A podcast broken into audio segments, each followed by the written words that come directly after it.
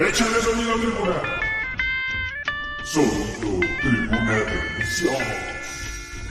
En vivo desde estudios La Resistencia.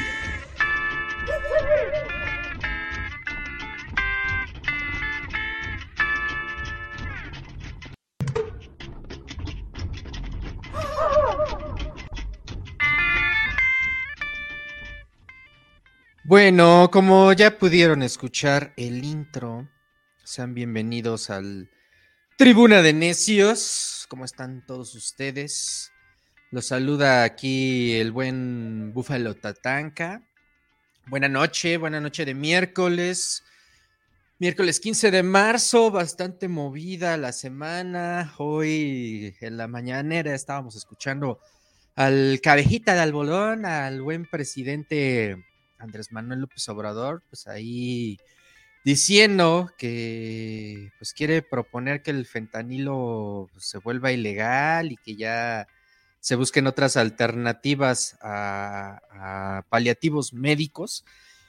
Pero bueno, pues no sé, siento que esta vez sí se le fue un poquito la mano al, al presidente en esta idea porque al final del día el fentanilo pues el fentanilo médico eh, no tiene nada que ver con el fentanilo que se está introduciendo a Estados Unidos y que generalmente este tipo, este tipo de fentanilo que se está consumiendo en las calles como droga, pues es eh, un producto que generalmente se hace en laboratorios de los cárteles mexicanos y que pues difícilmente se trata de este otro fentanilo médico que es que el que utilizan los anestesiólogos. Entonces, pues de eso estaremos platicando en un rato, aquí en el tribuna, eh, ya que se conecte el Ciudadano Cake o por allá el, el, buen Benny. Por mientras, pues aquí ya está Monse Kiki. Saluditos, saluditos banda, saluditos Monse Kiki.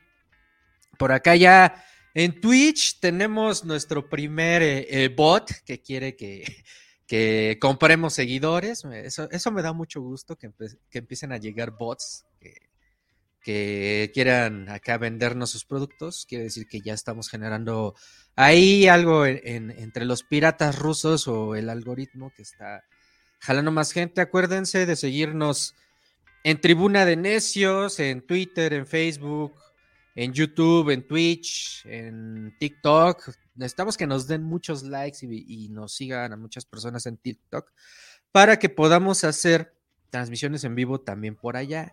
Ya recuerden que los lunes hacemos el Tribuna de Necios a las 8 de la noche en Spaces de Twitter. Y hoy, eh, los miércoles, igual a las 8 de la noche, pues estamos por acá en vivo y a todo color platicando con, con todos ustedes sobre lo, absurdo, lo absurdo de la política, lo absurdo de del espectáculo, porque a veces también nos ponemos medios, medios en mood pati chismoy. Y nada, nada, hoy estaremos teniendo aquí en, el estudio, bueno, en el estudio virtual de la Resistencia, nos va a estar acompañando un integrante de una banda emergente mexicana llamada Caballete. Entonces estaremos platicando también con él.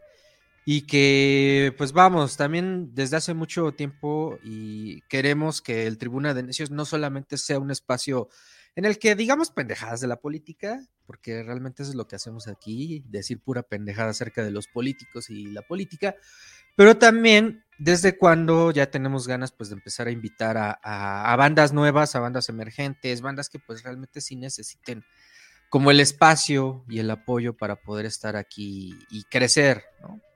Entonces ahí si quieren, si quieren conectar con el Tribuna de Necios y, venir por acá, pues escríbanos al correo a tribuna de necios gmail o por nuestras redes sociales, ya saben. Pero mientras, eh, antes de, de, ir con nuestro invitado, les quiero presentar un nuevo proyecto del Beni, que debería de estar aquí para él presentarlo, pero pues Corrupción, autoritarismo y traición son los elementos que integran un concepto de México para el mundo, un invento que ha minado la lucha obrera y la búsqueda de los derechos de la clase trabajadora en el país, la triste herencia nacional del siglo XX. Esta es la historia de cómo surgió el charrismo sindical en México. Este término fue acuñado durante la década de los 40 el cual bautiza al fenómeno donde los líderes sindicales crean una alianza con las autoridades gubernamentales y patronales. En otras palabras, cambian de bando para dejar indefensos a quienes se supone deberían defender. Los líderes charros no buscan el beneficio y el bienestar de los trabajadores afiliados a su sindicato, sino que protegen los intereses particulares de los patrones. Para entender su origen, vamos a tener que retroceder en el tiempo hasta los años 40. En esa época los sindicatos ya eran una realidad en México. La industria crecía a pasos agigantados, impulsada por el proyecto de nación de Miguel Alemán. Todo comenzó en el sindicato ferrocarrilero, uno de los más grandes y nutridos del país. En 1948, este sindicato atravesaba una crisis estructural y no lograba definir quién sería su líder, hasta que llegó Alfonso Ochoa Partida, un miembro del sindicato que, apoyado por un grupo de políticos y guardias presidenciales, logró arrebatar a todos el control de la organización. Ochoa Partida era, además de ferrocarrilero, aficionado a la charrería por lo que fue conocido como el líder charro del sindicato ferrocarrilero, y acuñó desde entonces este concepto en el argot político mexicano. Este abrupto asalto a la democracia de los sindicatos causó el deterioro total del sistema. A partir de este punto, muchos de los líderes sindicales eran designados por el gobierno y no elegidos por los trabajadores, lo cual creó un ambiente propicio para el surgimiento del charrismo, pues los líderes sindicales no estaban obligados a rendir cuentas a sus miembros. Con el tiempo, los líderes sindicales comenzaron a utilizar el charrismo para controlar sus sindicatos. Utilizaban la corrupción y la intimidación para mantenerse en el poder y reprimir cualquier disidencia. Muchos líderes sindicales también establecieron vínculos con el gobierno y los empresarios, lo que les permitió obtener beneficios personales a expensas de los trabajadores. Y aunque Ochoa Partida le dio el nombre, el líder charro por excelencia siempre será Fidel Velázquez, quien fue secretario general del Sindicato de Trabajadores Petroleros de la República Mexicana desde 1936 hasta el día de su muerte en 1997. También fue secretario general de la Confederación de Trabajadores de México de 1941 hasta 1997. Bajo su liderazgo, la CTM se convirtió en la organización sindical más grande y poderosa de México. Pero Velázquez tuvo sin duda más lealtad con el PRI que con los trabajadores a los que representaba, un ejemplo perfecto y desmoralizante del charrismo en México. Pero la lista es grande y el poder que acumularon lo es aún más. Basta con recordar nombres como Carlos Romero de Shams en Pemex, Elvester Gordillo en el CENTE, Joaquín Hernández Galicia en el Sindicato de Trabajadores Petroleros, Leonardo García Alcaine en el Sindicato del Seguro Social y Napoleón Gómez Urrutia en el Sindicato de Trabajadores Mineros. Esta es la historia inconclusa del charrismo en los sindicatos mexicanos, que se originó en un sistema de control gubernamental y ha persistido gracias a la corrupción y la falta de democracia sindical.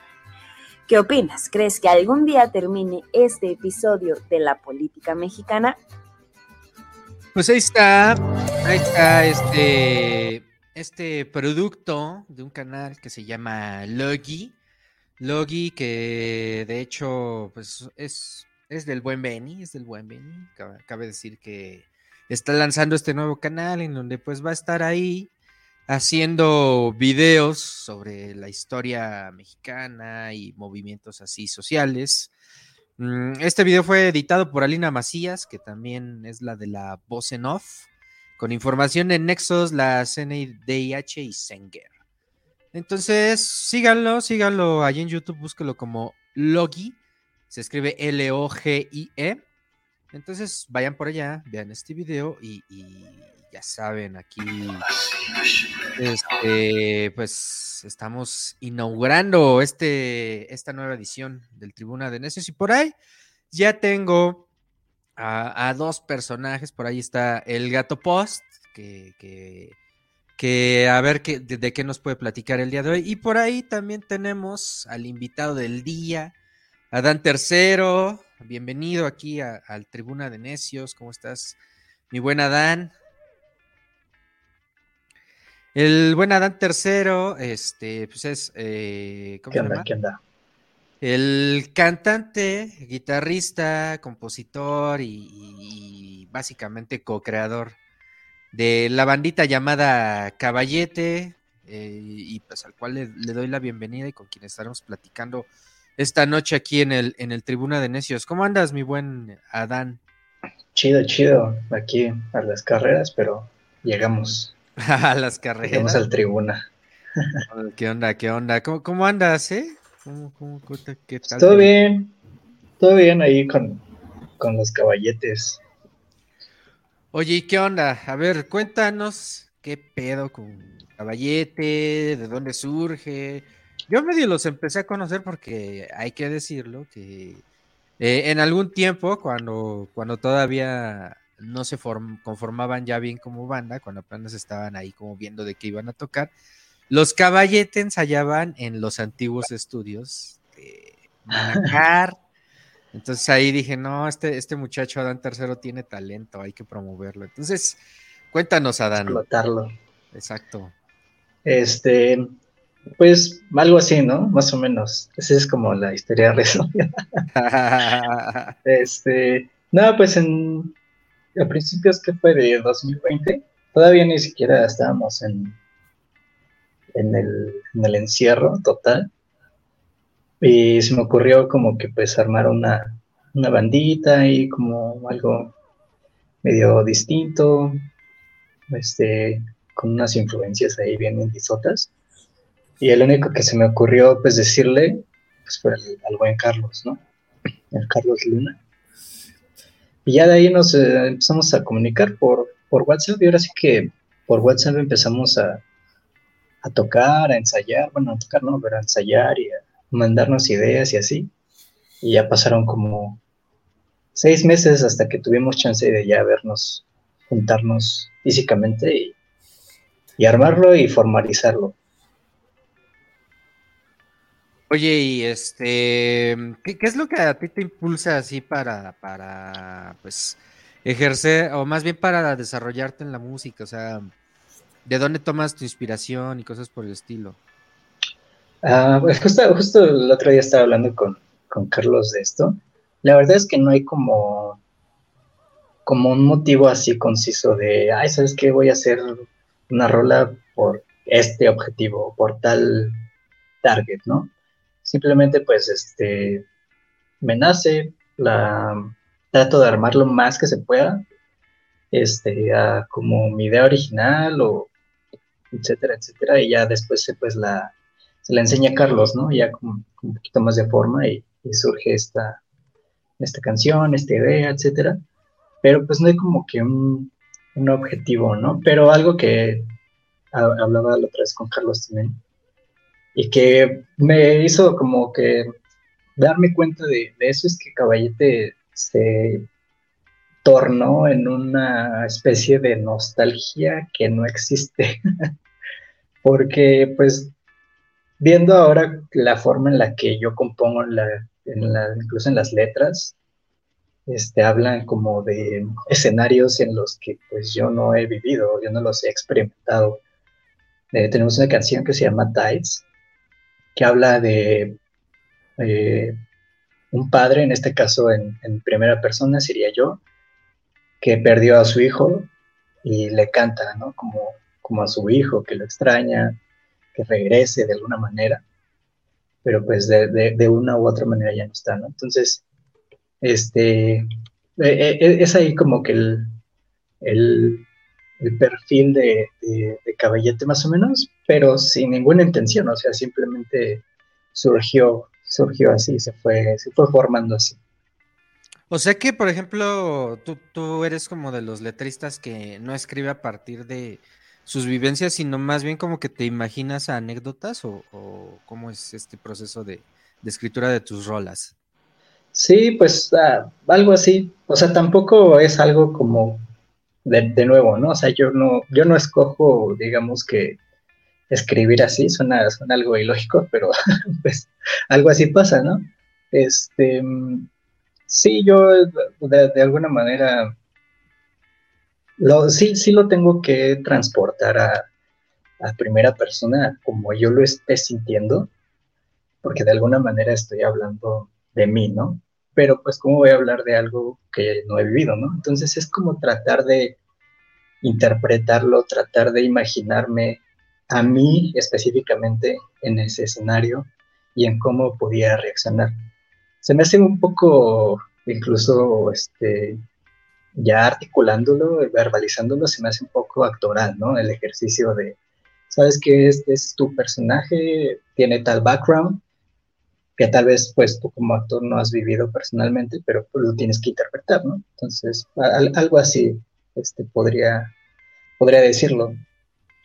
Ok, oye, y bueno, ¿cómo, cómo, este, yo que te conozco a, ti y a, Carlos, de repente, eh, pues lo que veo es que, que se suelen complementar en cuanto a las guitarras, ¿no? O sea, de pronto tú llegas con una idea como muy trabajada, eh, muy, digamos, eh, con una estructura muy bien pensada, pero Carlos, por otro lado, o sea, en la guitarra es como muy que se deja ir, que, que experimenta. Sí. ¿Cómo hacen esta conjunción ustedes dos? Sí, eh, te digo desde el, desde el principio, tratando de componer en pandemia y en el encierro y nada más por WhatsApp. Sí, creo que igual eh, nos vino bien esta dinámica de yo casi casi te entrego te entregó la estructura de una canción, este, como que los pasos a seguir, o, no sé, yo, yo, yo, me imagino más como, a ver, aquí está el escenario, aquí está la, canchita, y sobre esto, date, o sea, tú, tú puedes hacer lo que sea, ¿no? Entonces esa dinámica creo que ha funcionado bastante bien hasta ahorita, es la que hemos ido este, trabajando, y porque hemos hecho la prueba en donde este, le digo, oye, ¿sabes qué? Pues vamos a hacerlo al revés, ¿no? Ahora tú dame como el, escenario y, yo a ver qué saco. Y no funciona, o sea, no, no, existe esa, esa química natural que sucede cuando, cuando le, le enseño una canción ya más estructurada, ¿no? Entonces sí, este, básicamente es, eso, yo trato de darle como lo, lo más este, completo posible la canción y él, con sus influencias, que aparte son diferentes a las mías, le va complementando y se amalgama muy bien, la verdad. Se, se escucha bastante bien, los dos estamos muy satisfechos. Bueno, ahora ya, ya no somos dos, ya somos cuatro y entonces todos, todos aportamos y se escucha bastante bien. Oye, ¿cómo pasaron, o sea, de, de pues, ser solo dos que andaban ahí tristes y solitarios por los bares a, a ser ya cuatro personas integrando la banda? Este, pues creo que justo fue como, mm, como que el, proyecto fue creciendo, ¿no? Este, al principio sí nos sentíamos como muy a gusto nosotros dos, este, pero de alguna manera el mismo proyecto nos exigía que se fueran delegando tareas, que se fueran, este, integrando otras personas. Eh, hablando, eh, por poner un ejemplo, hablando de la batería, pues ni Carlos ni yo somos bateristas. Y como que de alguna manera necesitábamos un, elemento especial, específico, que hiciera match con Caballete. Pero pues al nosotros no ser bateristas, el mismo, proyecto nos exigía un baterista, ¿no? lo mismo sucedió con, el bajista, este, y así, incluso fuera de lo musical, en, la cuestión como de, grabación, de, maqueteo, de composición, pues obviamente la, seguimos teniendo Carlos y yo. El, mismo proyecto fue, fue creciendo y nos fue exigiendo que, se integraran las personas, ¿no? Entonces, pues ahora ya está el buen Edson Sánchez en la batería y, y Alan en el bajo. ¿A ellos dónde los conociste? A Edson en una, no sé si te acuerdas, que la amiga de Rodolfo Fer hizo este como su cosa de cumpleaños, cumpleaños 25, hizo como un jam. Sí, sí, sí, sí, recuerdo. Ajá, entonces el, chavo que tocó la, batería es, Edson, y pues de, ahí lo conozco.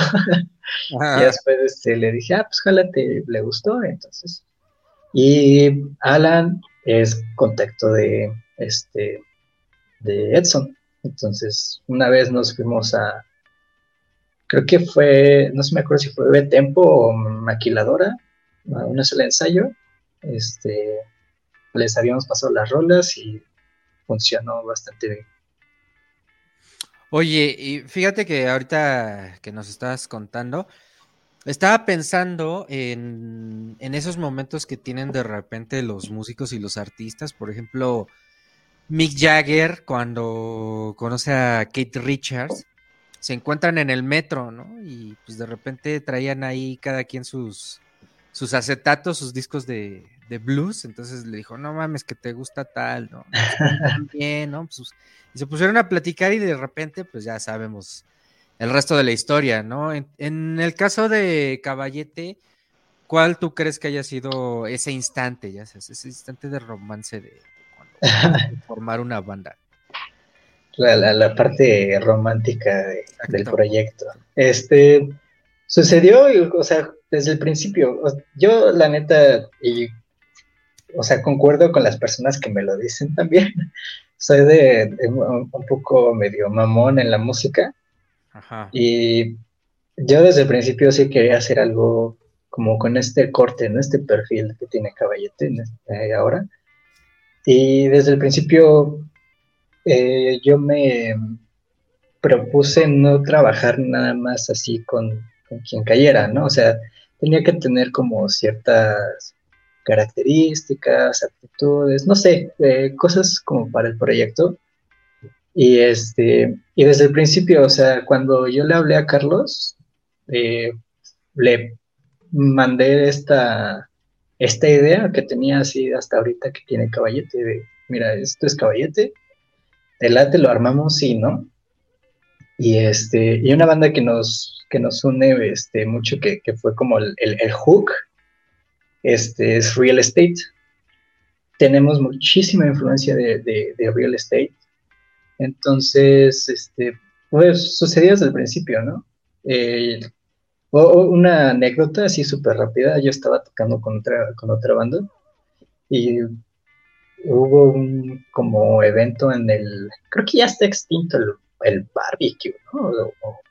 un, no lo ubico, en Coyoacán. lo ubico, chido. Es, que era un barcillo ahí en Coyoacán. Este, creo que ya, ya, ya está extinto, pero pues ahí se juntaba varias bandilla, ¿no? Y un día pues nos invitaron a tocar y fue Carlos con su banda y hicieron como un una, como toquín acústico porque no había ido su, su bajista. Y pues tocaron ellos primero y la verdad es que me, me gustó bastante cómo tocó Carlos, ¿no? Eh, justamente tenía estas como características, influencias de real estate. Y este, eso fue en 2018, ¿no? Y, yo cuando lo vi tocar le dije, con este güey quiero trabajar, sí, algún día. Algún día yo voy a hacer música con este cabrón, ¿no? Y pasaron dos años que yo ni sabía ni cómo se llamaban, ni quién era, ni nada.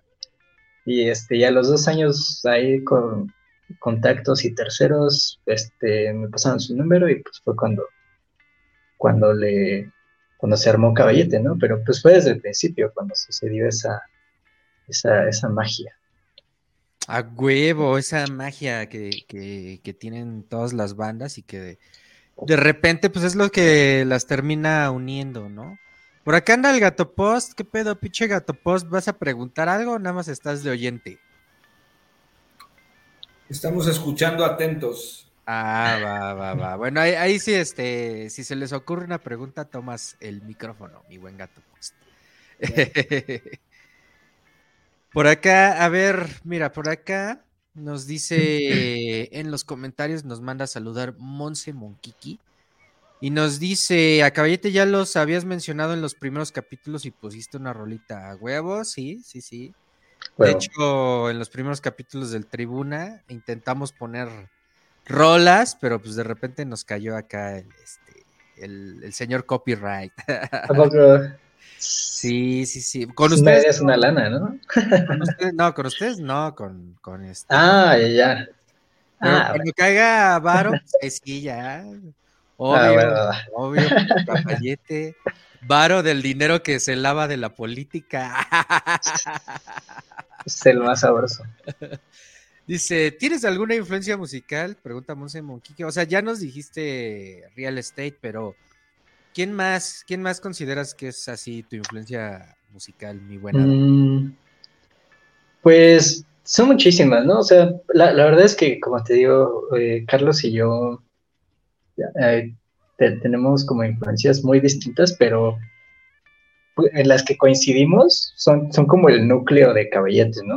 Este, hay otra en la que coincidimos que se llama The Districts. Es una, es una muy buena banda este, de Filadelfia. Son unos, bueno, yo los conocí hace como 10 años, ¿no? Eran unos ¿Cómo morrillos. se llaman, perdón? Tienen, tienen mi edad. Se llaman este, The Districts. The Districts. Los, distritos. distritos. Ok. Ajá. Esa es una, es una influencia en la que Carlos y yo coincidimos. Eh, los Libertines también. Este, solamente los Strokes. Pero pues sí, te digo, son como, como varias em, coincidencias con él las que nutren Caballete, ¿no? Otra, por ejemplo, son- es la Emperatriz, los Ah, Parcels. gran, gran- grandes bandas. Aparte son Claro. bandas como súper nuevas, ¿no? Que no tienen más de más de 10 años, ¿no? Sí, sí, sí, todavía están, están chavillas. ¿Tú llegaste a ver Este, este a, a la Emperatriz en vivo? ¿Los has visto? Sí, pues eh, no fue cuando nos encontramos, ¿no? Igual ahí en el... Ah, sí, sí. ¿Dónde fue? En el Pepsi Center, ¿no? Sí, que ustedes estaban acá de Rockstar firmando autógrafos afuera, ¿no? Ah, ¿a poco? sí te creo. Sí, Sí. pues la emperatriz. Oye, ¿y cómo viste ese, ese concierto de la Emperatriz? No, es chulada. No, no, no. Otra cosa. Cuando vas así a conciertos como pues de esas bandas francesas que tienen música muy sofisticada, usualmente tratas como de por ahí robarte algún riff o por ahí decir, ah, eso lo, lo quiero hacer este dentro de la banda. Eh, pues sí, no, o sea, no es como que literal así agarre el, el chunk de canción y lo reproduzca, ¿no? Pero, pero sí, obviamente, si, si la canción o la banda tiene un gran impacto en mí o con nosotros, este, sí trato de hacer ah, algo similar, ¿no? Porque pues se antoja, o sea, se antoja tocar lo mismo. Porque, o sea, te pregunto esto porque, ¿sabes? A- hay una anécdota ahí bien, bien buena de, de David Bowie, que cuando graba esta de, de este Let's Dance, la canción de Let's Dance, ese, él llegó con, con una canción de un jingle que, que escuchó en la tele de, de un programa de un agente tipo 007 de allá de Inglaterra. Llega con Nigel Rodgers, que es el guitarrista de Chic, que le produció el disco a, a David Bowie, y le dice, mira, le dice David Bowie, mira, quiero que este sonido lo metas dentro de mi canción ¿no? y que sea el tema ¿no? principal. Entonces, cuando tú escuchas los, los metales de esa canción, se escucha tan, tan, tarán, tan, tan, tarán. Entonces, ese es el jingle que se voló de, de ese comercial que vio. ¿no? Entonces, David Bowie decía, pues es que sí puedes darte estas licencias de robar de, de- de tu entorno o, de tomar influencia de tu entorno, pero le debes de aplicar tu estilo, ¿no? O sea, tú como... Claro. Sí, sí, sí. Sí, no, o sea, a- a- algo que eh, en una, igual en una entrevista que le hacían a, ¿cómo se llama este? Alex Capranos, el vocalista Al de Franz. Sí, sí, sí. Este, pues él decía, o sea, la neta, ya ahorita, eh, y se le hicieron así que en 2005, ¿no? Este, él decía, pues ya es que ya la neta ahorita ya no se puede hacer música original, ¿no? Lo que tienes que hacer es agarrar la música de antes y, y hacerla contemporánea. Este, y sí, escuchas todos los discos de Franz Ferdinand, al menos los primeros tres, cuatro, y todo es súper pop ochentero, la rítmica de la batería, las rítmicas de guitarra, este, todo es, es, es ochentero, ¿no? Entonces, sí, obviamente la, la, la influencia, pues sí, sí te está impregnada en todo lo que hagas, ¿no? Claro, claro. Oye, y así, ¿tú cuál artista crees que, que es para ti personalmente, más allá de Caballete, para ti al que sí de repente como que te remites mucho a la hora de componer? Eh, yo creo que um, Real Estate o, o, los Districts. Sí, es que te digo que el, como que el núcleo para Caballete es, es este, son, son esas dos bandas. Pero, por ejemplo, o, sea, esto es como para Caballete, ¿no? Pero yo también hago otras canciones con como que tengo un proyecto solista y ahí es como bien distinto, ¿no? Y ahí son otras influencias y ahí se ha agarrado ritmos bossa nova y entonces depende igual así como de, en qué mood ande y qué es lo que esté escuchando, ¿no? Este, para, para poder reproducirlo, sacarlo a mi estilo. Bam, Bambi, pues, ¿qué te parece? Si vamos a escuchar este la, la rolita de Canvas este, Love Sessions. Y ahorita, si quieres regresando, nos platicas de, esa experiencia de Love Sessions. Y te paso una de las preguntas que ya tenemos acá vale. público que nos está viendo por las redes sociales. Acuérdense de darle like ahí al Tribuna de Necios y activar la campanita, no sean culeros. regresamos al Tribuna de Necios.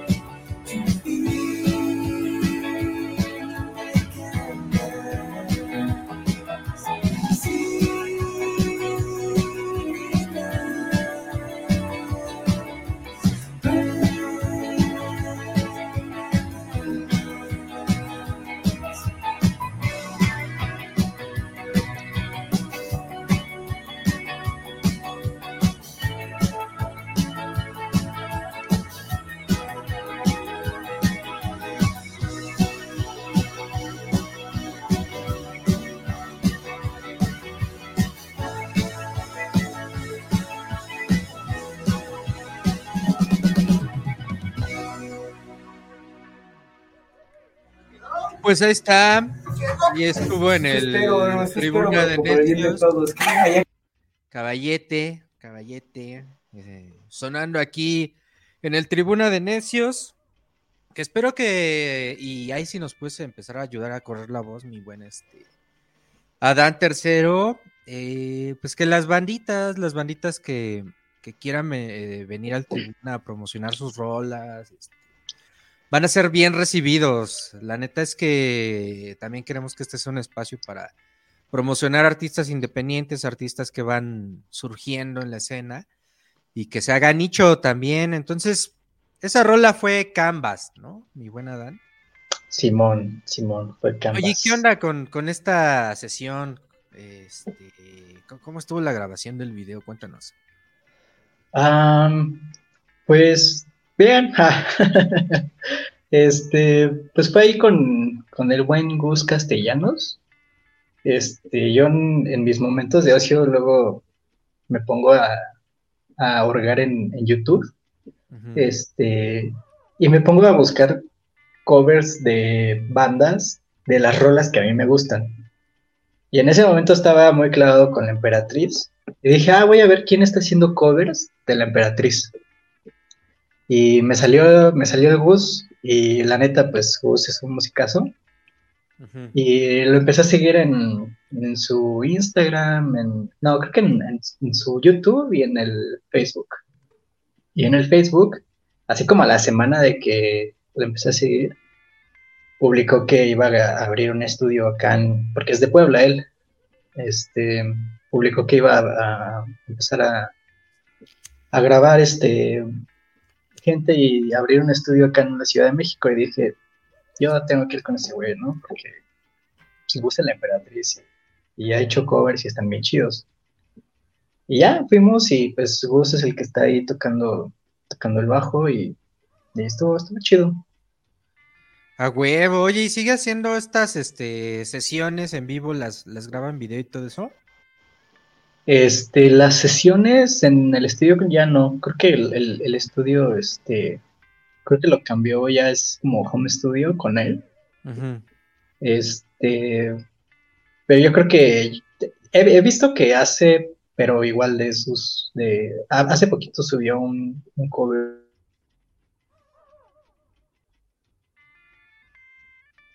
Ahí como que creo que, que te me perdiste, mi buen este. ¿Qué onda? ¿Qué onda?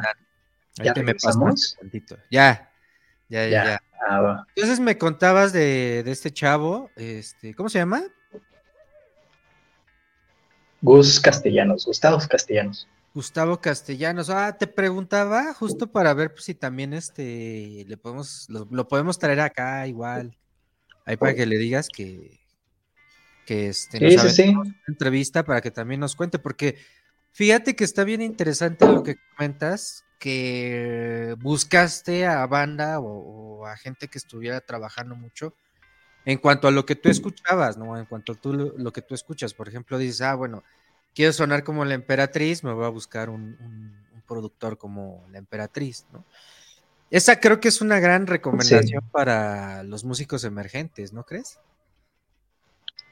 Sí, sí, sí, porque, bueno, o sea, no es como el primer proyecto ni nada, pero he tenido unas experiencias en donde nos toca ir a grabar así que un güey que graba puros salseros y nos toca Ajá. a nosotros, ¿no? Entonces, no, no funciona. No mames, una vez me acordé que igual nos pasó que participamos en un concurso, porque por cierto, era, yo también tenía mi bandita de, de rock, por eso también me gusta armar todo este pedo del rock. Y este, pues ganamos, pero la grabación era así una grabación igual como la sesión que, que hicieron ustedes de Canvas. Pero tuvimos que ir hasta Milpalta, güey. Entonces ahí vamos. Ah, y- su en medio de la nada. El chavo grababa muy bien también. Este, y te hacía tu sesión en vivo y toda la cosa. No sé si la siga haciendo, voy a buscarlo a ver. Pero pues a veces como banda sí tienes que lanzarte a lugares bien lejanos, ¿no? Para, Sí, para conseguir pues algo, ¿no? sí, ¿no? Y, y te digo, o sea, yo cuando empecé a seguir a, a Gus, este, pues vi que estaba en Puebla, yo así consideré pues lanzarme afuera, ¿no? Para, para que él pues este, nos grabara, nos hiciera la producción y todo. Pero pues afortunadamente anda, anda por acá. Creo que anda dando roles, anda por allá y por acá y así. Va. Oye, este, antes de pasar a las preguntas tribuñeras, a las preguntas incómodas, este, cuéntanos, vas a tener un estreno, ¿no? Un estreno próximamente de, Caballete va a tener un estreno de unas sesiones, ¿no? Sí, sí, vamos a empezar a subir este unas sesiones que, una, una sesión que hicimos nosotros, esa sí la hicimos nosotros, la, la grabamos en diciembre aquí, aquí en mi casa. Este, fue una sesión acústica eh, y vamos a empezar a, subir este, rolita por rolita. Y pues se estrena, se estrena justamente Canvas, pero en, versión acústica, el, viernes, ya pasado mañana. Ah, para que estén ahí pendientes. Va, va, va, para estar pendientes entonces del estreno este viernes, igual lo vamos a estar ahí retuiteando por el Tribuna de Ñeros. Acuérdense que pues también pueden seguirnos con el hashtag se lo lavan, se lo lavan para, para, para ir pendientes de, del Tribuna en redes sociales, que ahorita hemos estado bastante bien, en Twitter ya empezamos a generar interacción chida. Y bueno, ahí te va la pregunta tribuñera, mi buena Dan, que esta, esta es la parte donde ya nos ponemos más, más gañanes, ¿no? O sea, este. Órale. ¿Tú qué opinas, güey? O sea, ¿tú, ¿tú estás a favor de la marihuana o no? ¿Tú sí crees que, se deba legalizar o no? Pues, mm, o sea, personalmente no tengo como ninguna eh, como opinión sólida. Eh, la verdad es que a mí no, como no, no, no me late fumarla así tan seguido, a menos de que tenga así un antojo así increíble de que ah, necesito, necesito fumarme algo. Este, pues yo digo que sí, ¿no? O sea, pues, ¿por qué no? Cada quien se meta lo que quiera. Hasta los dedos se pueden meter. pues sí. Pues yo qué. no, porque también, o sea, es bien cierto que pues, en el mundo creativo, pues también el uso de, drogas psicotrópicas, pues hace que, de repente digas, no mames, ando más creativo. Una vez, a mí me pasó cuando, cuando ensayaba, güey, que, que sí llegué así bien pacheco, así, pero bien pinche pacheco al, al ensayo de la banda que tenía, güey, y de repente pues estábamos tocando y empecé a solear y, yo veía mis dedos así y sentía que se habían cuadruplicado, ¿no? Y decía, huevo! Soy como Jimi Hendrix, ¿no? Acá de uh, Tenacious D, ¿no? Es, también hay banda que, que, pues en la industria pues le mete al estupefaciente, ¿no? Sí, pues eh, te digo, hay de todo. También una vez me tocó así ir a, a tocar el bajo a una Ah, me, habían invitado a, como a un concurso o algo así, y yo iba como de apoyo tocando el bajo, pero pues iba igual bien pachecote, ¿no? Entonces, este, dije a huevo, no mames, yo me la pasé bien chido, ¿no? Yo dije, ya, yo toqué chingoncísimo, ¿no? Y ya después vi así el, el, el video, el resultado, y no daba uno. pues creo que perdió el güey, entonces Así, así parado frente a tu ampli, nada más viendo a, la nada, güey.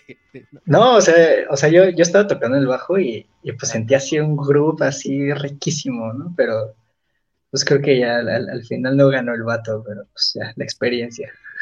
La experiencia, ¿no? La experiencia de los escenarios. Ay, ay, ay. A ver. El, eh, fíjate que justo hablando de, de ese tema, eh, hoy en la mañana AMLO, pues justo, pues dijo, no, pues vamos a, vamos a, quitar ya todo el fentanilo, vamos a investigar si, si lo podemos volver ilegal en México. Y pues la neta, hoy sí tengo que decirlo. Y, aunque me regañe el indio verde que ya está por acá y que nos dice este, queremos rock. Pues hoy sí se la mamó AMLO, la neta, se la mamó porque Pues al final del día, el fentanilo que utilizan los médicos y los anestesiólogos, pues es el médica, el, el, el fentanilo, pues legal, por así decirlo, hecho por, por las farmacéuticas, ¿no? Y que incluso hasta la COFEPRIS lo controla, pero pues el fentanilo que está circulando en Estados Unidos, pues es el, el acá el corrioso, el que se fabrican en laboratorios como el de aquí de la Resistencia, en el Tribuna de Nesa.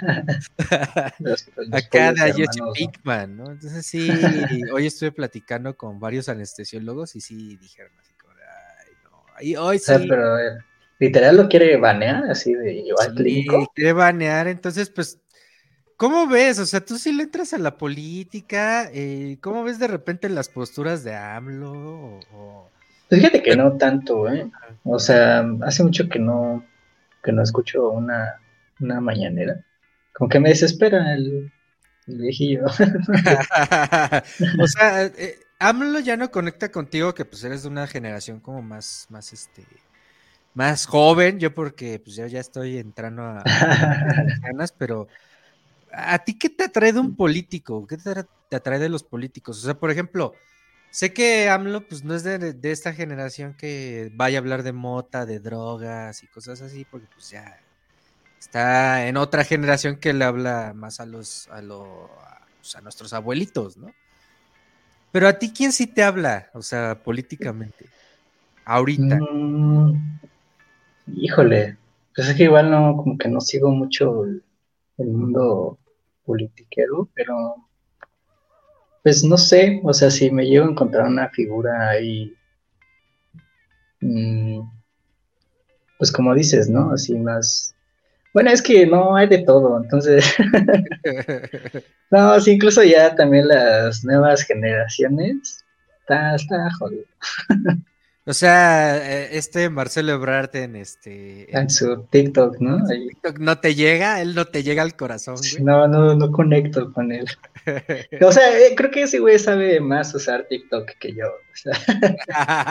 no, güey, tienes que aprender a utilizar el TikTok, cabrón. Ahorita no, es donde... no, mira, lo, lo, he abierto y Ahorita no sé está el qué es. No, eh, sigue, hay muchas banditas que en TikTok lo que hacen es empezar a así, este, a transmitir pues sus ensayos o tocan una rolita en vivo, ya sabes. Y, me, pasó algo similar con, con, con Snapchat, eh, así cuando recién llegó y se popularizó y que todos traían Snapchat. Igual me quise subir así de, ah, voy a abrir un Snapchat. No, no sé, o sea, yo no sé cómo funciona eso.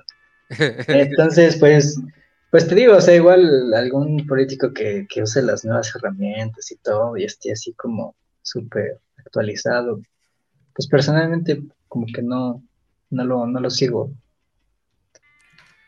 Bambi, Bambi, entonces ahorita como que no estás conectado con eso.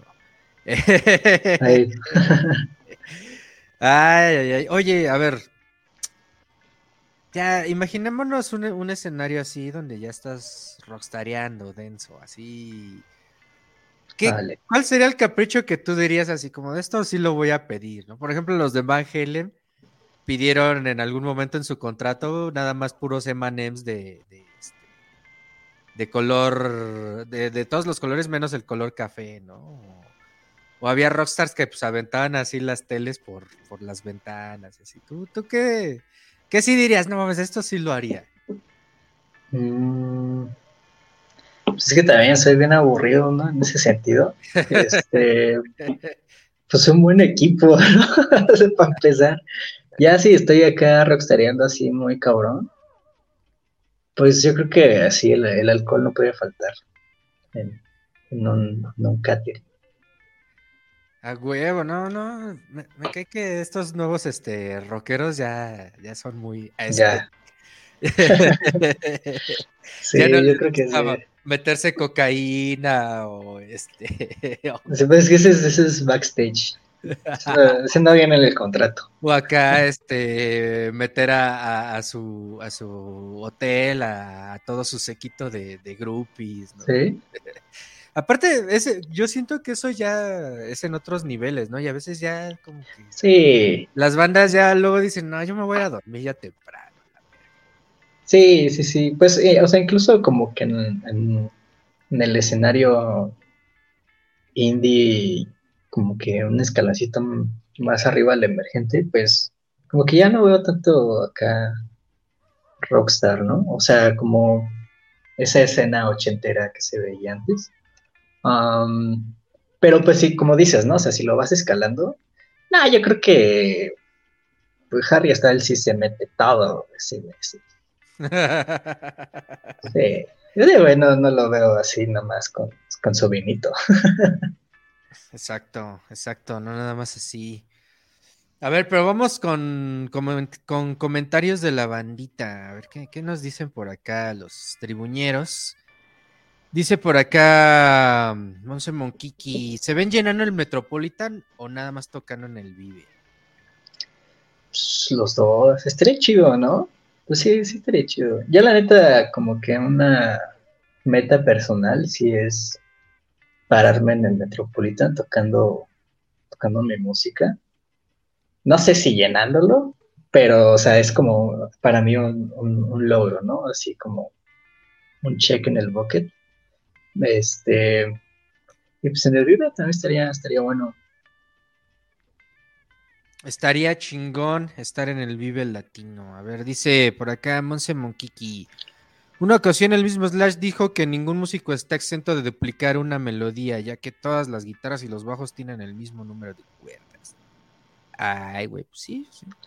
Pues sí, sí, es que, como te digo, ¿no? O sea, ya ahorita hacer, incluso, o sea, al momento de, componer una canción, yo creo que eh, eh, sí, es- sí está medio difícil no, no repetirse, ¿no? O sea, ya que empiezas a, crear la canción, que vienes nada más de, desde un instrumento, eh, sí, yo creo que si tú tomas así esa, esa parte de esa canción así muy primigenia y la- le, encuentras como que un match en, en- internet o en, alguna inteligencia artificial o algo así, pues te va a arrojar 10 canciones que tienen esa misma, esos mismos acordes, esa misma estructura, ese mismo ritmo. Entonces, sí, está, está muy cabrón hacer algo que, que no exista.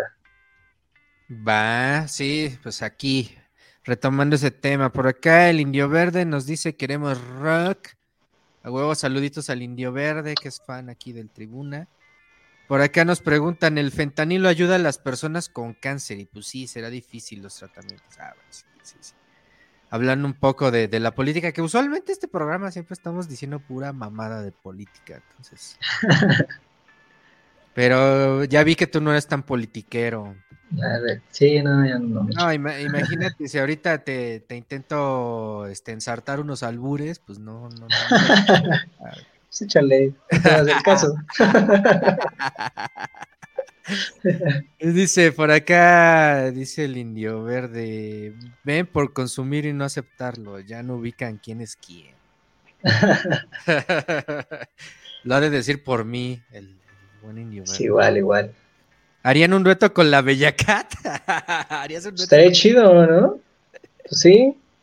¿Por qué no? Pero pues igual no cualquier dueto, ¿no? Algo, algo chido.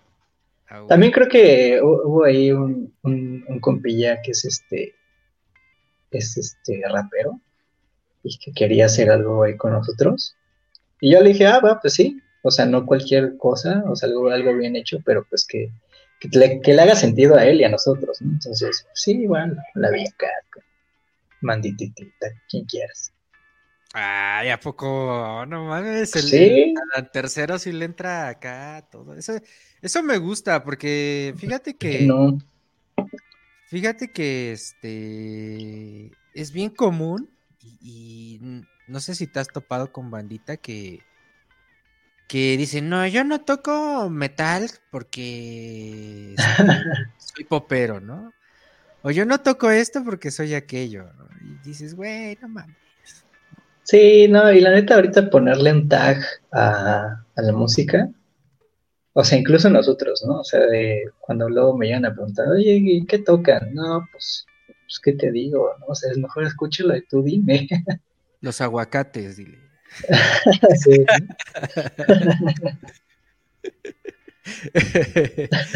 ¿Con qué, con qué, este, con quién así, pero por ejemplo, alguien que te gustaría que sí los produjera, así que digas, no mames, este güey top sí es con el que me gustaría trabajar. Ah, pues yo creo que así, algo inmediato y realista, estaría chido eh, una Danovsky, ¿no? Estaría, estaría bien.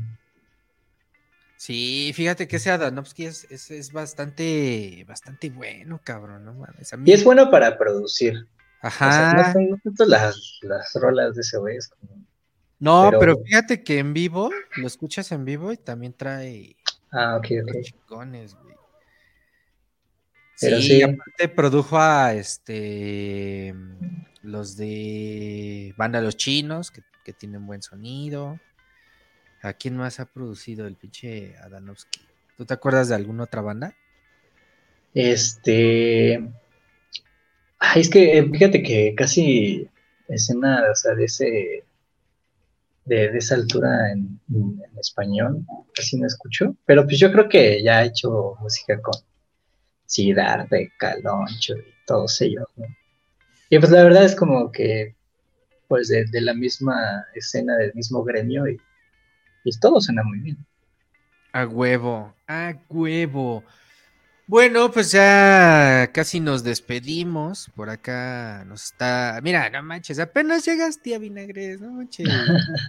Hola, tribuñeros, ya llegué para que no me extrañes y no te cambies el nombre.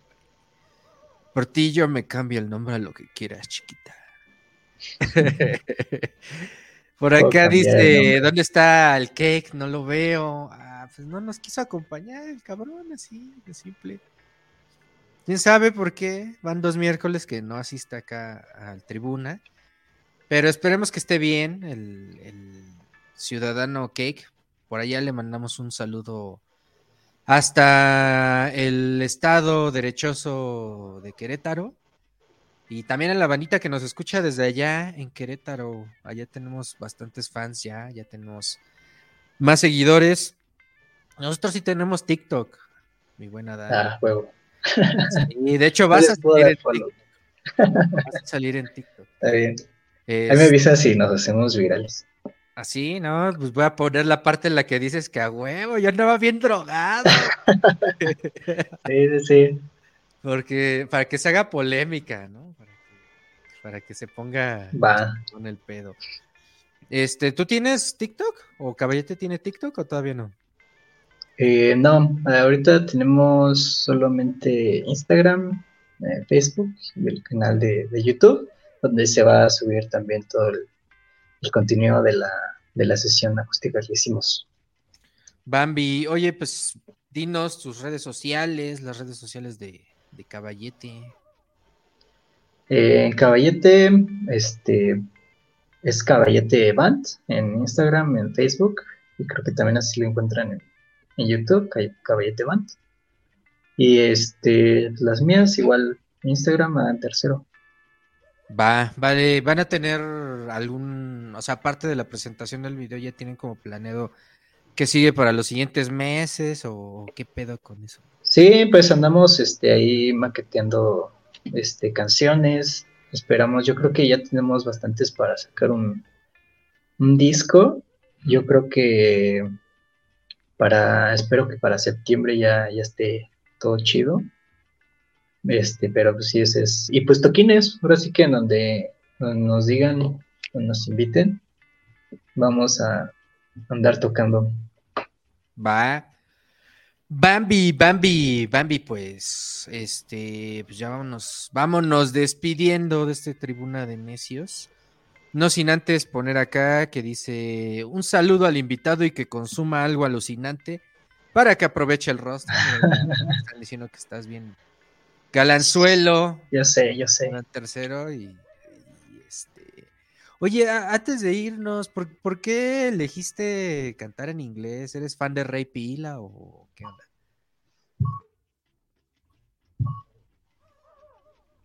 ¿Ahí Ahí sigues? estamos. Ahí sigues. Ahí estamos. Ah, ya. Ah. Ahí estamos. Oye, ¿por qué en inglés? ¿Por qué caballete en inglés, carnal? Este, ¿Por qué pues igual, ¿no? O sea, i- igual así como, como lo que te digo, ¿no? De que no, no fue como con una intención en específico o, o un objetivo en específico. El momento de componer simplemente, pues surge, surgen así las, las canciones, ¿no? Las letras. Este, pues por eso, yo. Porque fíjate que, que, que, pues hay muy pocas bandas en México que pues sí dicen, "Ah, pues vamos a componer en inglés, ¿no? O sea, conozco a muy pocos. Ah, está por ahí Rey Pila, estaban los Fancy Free. ah, no sé quién más cantará en inglés. ¿Tú te acuerdas de alguna otra banda? Mm, pues Molotov, ¿no? Le campechanea. Ah, bueno, sí, Molotov de repente le campechanea también. Sí, sí, Sí, sí. no hay muchas.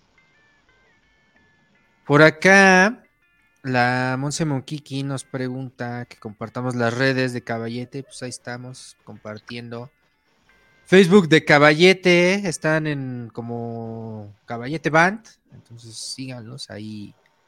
Ahí podrán ver más fotos de, de acá los compas y de las sesiones que están preparando. Mírense una vuelta. Ahí está, miren la portadita. ¿Por qué Caballete, eh?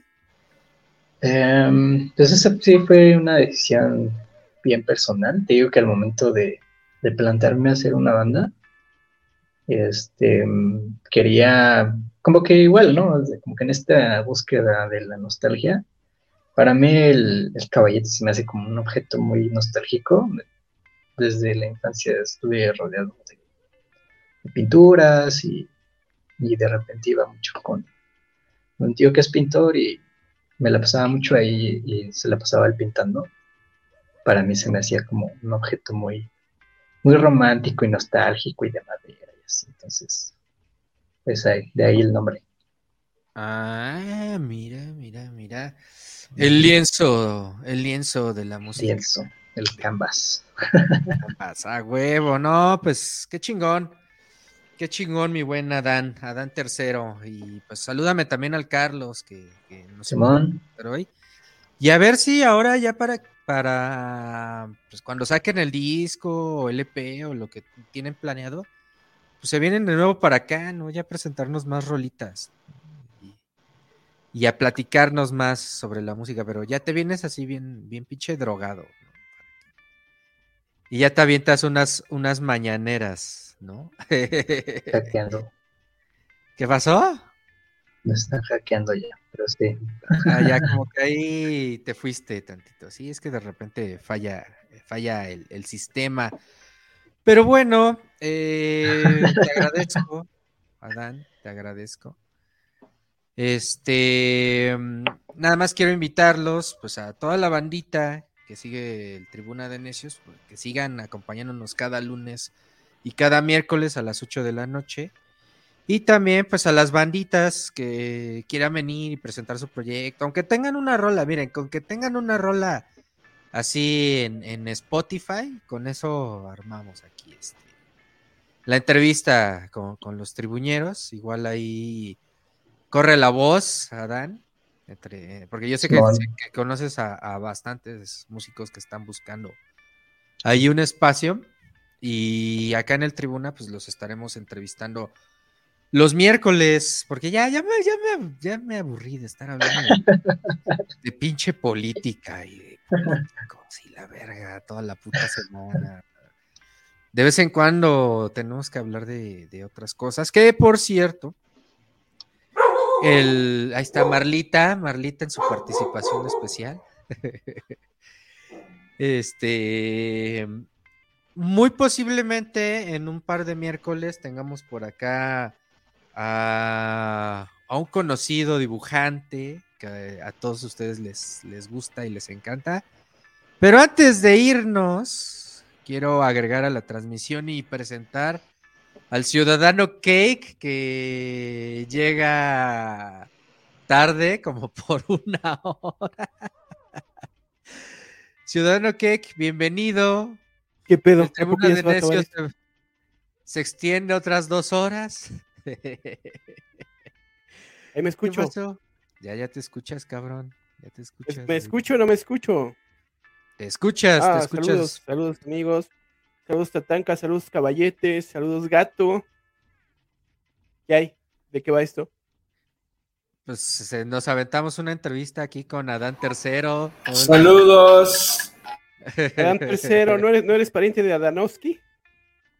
Ojalá, ¿Eres hijo de ojalá, Adán, pero no? no. Ok. Pues una última pregunta para el invitado antes de que se acabe esto. Pues, Aviéntate las que quieras, cabrón. Bueno, te voy a hacer una pregunta, este, va sobre todo eh, planteando todo esto de la escena underground y contracultural del rock. Y es una pregunta muy específica, espero me la contestes. La pregunta es, ¿eres Chairo o Fifi? ¿Eres Chairo o Fifi? Yo creo que 50-50. ¡Ah! ¿Se puede? ¿Por qué no se puede? Sí, a veces. O- hoy ando así, entonces. Perfecto, era, era todo. Pero no un- sé, no soy de derecha, pero pero, pero- creo que soy de derecha. aguas, ¿eh? Porque ya cuando dicen soy apartidista, es porque son de derecha. ¿eh? Entonces- Mucho ojo, cuate, mucho ojo. Oye, ¿qué, ¿el gato no va a hacer preguntas o qué pedo? Ya lo vi por ahí. Ah, pues el pinche gato lleva ahí este tirado patas para arriba todo el programa también, güey. Pero lo escuché, lo acabo de escuchar. Ando, ando inspirado escuchándolos. Gato, una pregunta para el invitado, para el cantante, para Dan Tercero, el chico de caballete. A mí me gustaría. Es una pregunta medianamente random, pero ¿qué opinas sobre la banda Pulp ahora que acaba de fallecer su bajista? Ah, buena pregunta, buena pregunta. Híjole, pues, pues iba a estar cabrón, ¿no? Que, bueno, no sé si, si tengan pensado de plano reemplazarlo, o- pero no, pues, una, una gran pérdida, ¿no? Aparte, yo también soy fan de, de, de Paul y soy fan de, del Jarvis Cocker. Se nota por los lentes. Ya, por lo lentes. Y, y me gustaría escuchar al ciudad, al perdón, al Búfalo Tatanka eh, que me dé alguna referencia de Pulp, si le de, de si gusta o le vale verga. No, claro, claro que Pulp, Pulp me gusta mucho, es una, una gran banda inglesa con Jarvis Cocker y que pues a mí me trae muchos recuerdos porque ahí tuve un par de morras con las que conocí a, a Pulp, entonces una de ellas sí acá, sí me arrastró por el suelo y me hizo cachetar las banquetas como, como la, la, este, la tía Vinagres me hace cachetear las banquetas. Así, ¿no? Yo conocí a Pulp por el- la canción, el himno generacional, este, Common People, que pues, era un himno de los ingleses en los años 90 junto con pues, otros temas de, de Blur. Y, pero a mí la canción que más me gusta de ellos es la de este, This is Hardcore. Esa canción me gusta mucho.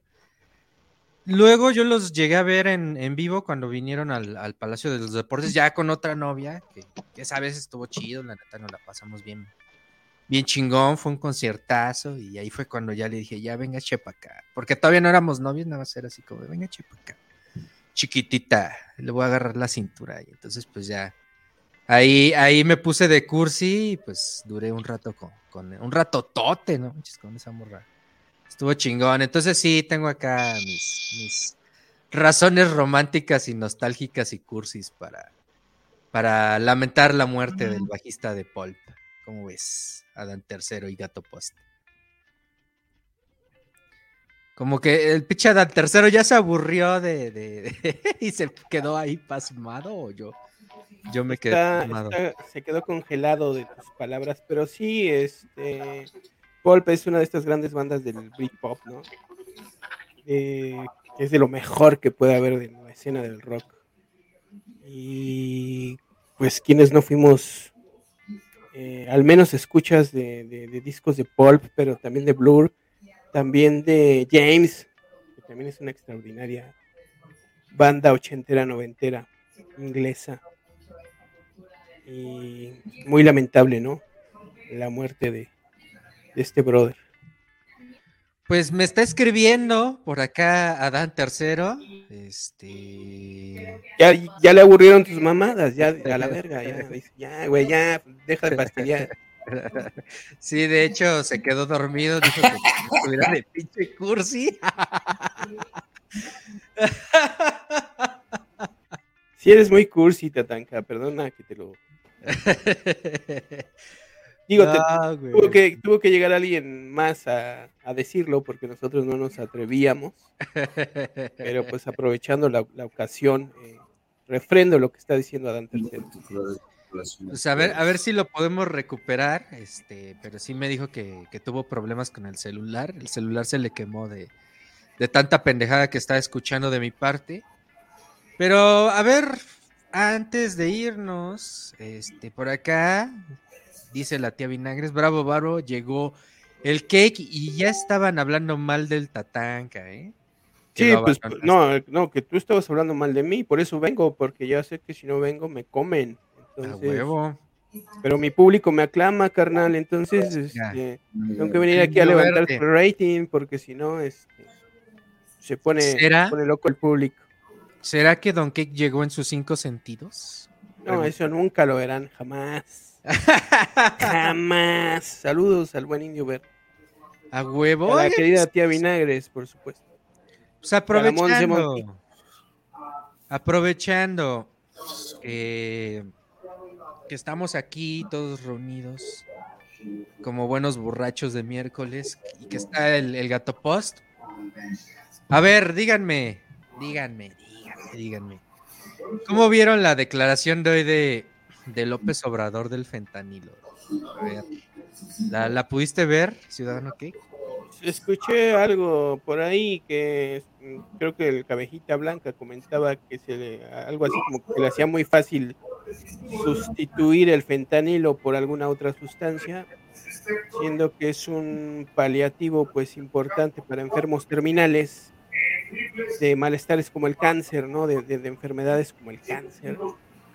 Y creo que ahí de repente hace falta que pues sus, asesores de comunicación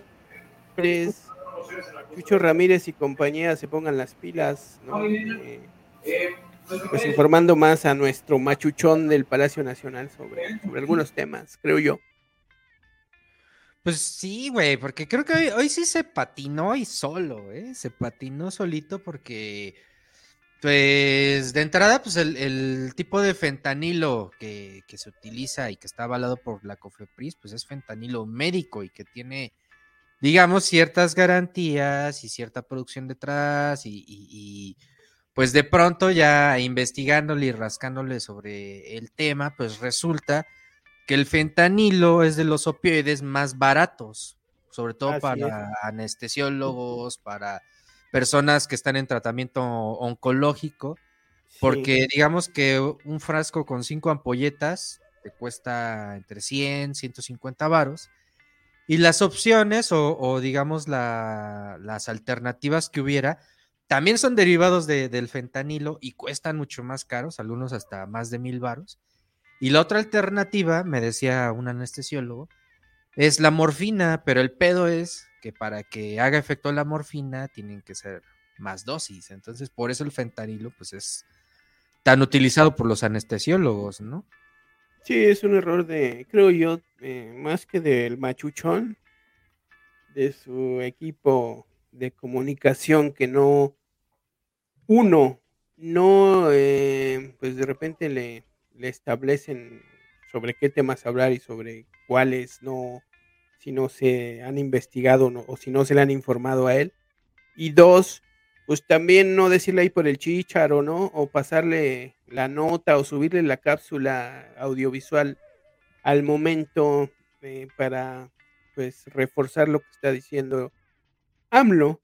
Eh, ah, digo, al final es una tontería, es una nimiedad, pero pues ya sabrás, ¿no? Toda la, la opinocracia y los corifeos de la derecha, pues de ahí se cuelgan para, para, puff, para hacer festín y para regodearse en todo el odio y la mezquindad que, que los caracteriza, creo yo, ¿no? Bueno, a mejor opinión del gato, que no sé si siga por ahí.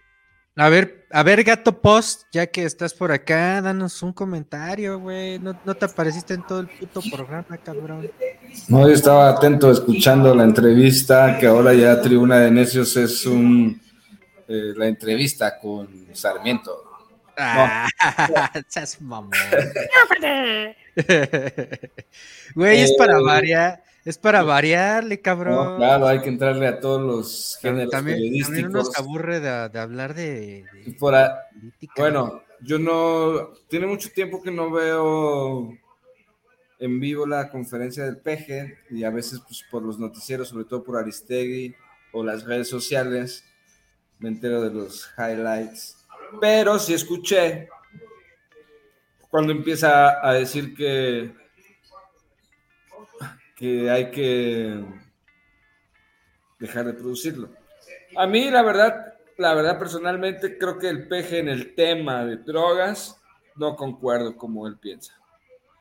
Yo soy una persona muchísimo más liberal, más abierta, más tolerante, eh, Más pacheca. más pacheca, menos conservadora, porque ahí el peje es muy conservador. Y le tiene mucho miedo, no le tiene mucho miedo, él tiene una forma de ver el punto de las drogas como lo veía mi abuelo o lo veía mi papá. En muchos aspectos es muy conservador el PG. ¿eh? Bueno, uno de ellos es ese. Y entonces, pues yo cuando lo veo y digo, pues la verdad es que todo este tema se resolvería si él o alguien tomara la postura de que México, no importando que sea el vecino del sur de Estados Unidos, legalice todas las drogas, que no haya tema con si lo produce o no, que cada quien se meta lo que quiera y que haya una regulación y que incluso eso cambias como las reglas del tablero con el que ahora se juega la política y la narcopolítica en México y en la región y en el mundo. Es decir, en el momento que ya no es ilegal todo el narcotráfico, tú empiezas a tener un usufructo legal que ya se ya existe, solo que ahora que eso es corrupción aquí en Estados Unidos. Eso ha existido desde el momento que se prohibió. Se prohibió, pero nunca se ha dejado de consumir, nunca se ha dejado de distribuir, nunca se ha dejado de producir. Entonces, esa forma en cómo yo lo veo de forma resumida todo este tema, el peje es muy contrario. El peje es de que no, no, no como. Entonces, este, pues esa es mi postura. No Al final mucho. también es una, es una cuestión de imposiciones, ¿no? Y Sí. quién es el que te impone una guerra contra las drogas, pues son los, los principales consumidores, que son los gringos, los traficantes también allá en los Estados Unidos, que son los gringos, porque pues la droga resulta que al pasar la frontera hacia los Estados Unidos, ya nadie sabe ni nadie supo quién la distribuye, quién la reparte, cómo llega a, pues, a todos lados de ese país. Entonces, que es un país enorme además. Y bueno, con el juicio de García Luna vimos que hasta por tren, ¿no? Por avión les, les llegan las, las cargas a los gringos. Entonces, este, pues, también es un tema de agenda impuesta desde los Estados Unidos con el pretexto, por supuesto, de in- entrometerse, intrometerse, entrometerse en la vida política y social de no solo de México, sino de muchos países. Sí, Entonces digo yo, eso yo no estaría, yo, yo no estaría tan, acuerdo, tan de acuerdo con versiones tan radicales como la del gato de que todas las drogas, porque pues sí hay drogas que si te las metes te haces cagada. O sea, hay drogas que desmadran a la gente y, y luego eso en términos de salud pública y de, de gastos eh, en salud, pues a la larga sale mucho más caro. Eh, creo que sí, este, al menos las drogas blandas sí se deberían de, pues, de dejar de restringir y permitir su libre, su libre uso, ¿por qué no? Eso sí, la motita, la, mo- la motita ya, ya debe de no mames, o sea, ya esa, pues, güey, la puedes comprar, la puedes producir y todo, y pues, te la fumas, no pasa nada, lo único que haces es que te ahuevas y ya, pero pues ah, aquí nos tienen a nosotros haciendo este, este programa de, del Tribuna de Necios. Por acá nos dice la monque, la, la monquiqui, dice. Y pasará ¿Y con el que es eh, se volverá más caro o el mercado negro. Pues sí, o sea, al final también puede ocurrir lo, lo que le ha, le ha estado pasando a Estados Unidos. ¿no? Es eh, ante esta cuestión de tener cada vez opioides más fuertes, pues que es lo que hacen, pues lo buscan en y más caros, porque también cabe decir que aquí los que salen ganando pues son los de la industria farmacéutica. Entonces la gente tiene que empezar a recurrir a buscarlo más barato y que busca pues el pinche fentanilo, que es el fentanilo el, el puerco, el que está mezclado con, con sustancias químicas que no sabemos ni qué es. El que te hace mierda, el que te hace cagada. Y eso, en un escenario hipotético, que aquí dije, no, pues ya el fentanilo a la verga, pues ahí te detonas un consumo interno, que es lo que hasta ahorita no se tiene marcado, al menos dentro de nuestro país. Y ahí sí, pinche pedote de salud pública. Exacto. Sin duda. A ver, por buena acá la película, gato. Mande. el gato Está ya buena ni la película, no es la fiesta, ¿no? Lo que se oye ahí. dice por acá, los conservadores son para las latas. No sé. Y por acá el indio, A mí me hubiese gustado que hablaras de los bancos que están quebrando, el ciudadano Cake. pues, ah, pues aviéntate un, un, un, este... El capitalismo, compadre, el capitalismo. Estamos otra vez ante una etapa de, de crisis terrible del sistema capitalista neoliberal eh, por cuestiones, por las mismas razones de siempre, razones de corrupción, ra- razones de especulación, ¿no? Eh, razones de voracidad por parte de algunos vivos que con tal de maximizar sus ganancias al- a, niveles eh, estratosféricos, pues cometen fraudes, cometen charlatanerías y es un, en una economía global, ¿no? en un capitalismo ya neoliberal global, pues es un efecto dominó terrible. Y lo que se nos viene encima, ¿eh? porque pues, yo estoy viendo un retroceso otra vez al 2008, 2009 con esto del eh, Silicon Valley Bank y Pues cu- cu- cuando se cayó, ¿no? Todo, todo se ponchó la burbuja especulativa de, del negocio de inmobiliario, ¿no? Exacto, ahora, ahora, ahora es esta burbuja especulativa bancaria la que está reventando. Y espérense a las consecuencias, carnales, ¿eh? que no podemos salir de la crisis post-COVID. Y ya vamos a entrar ahora a, a la pinche crisis este, bancaria, güey, no mames. Pinche crédito Coppel, se me va a ir hasta la verga, cabrón. Oye, ciudadano. Mande usted.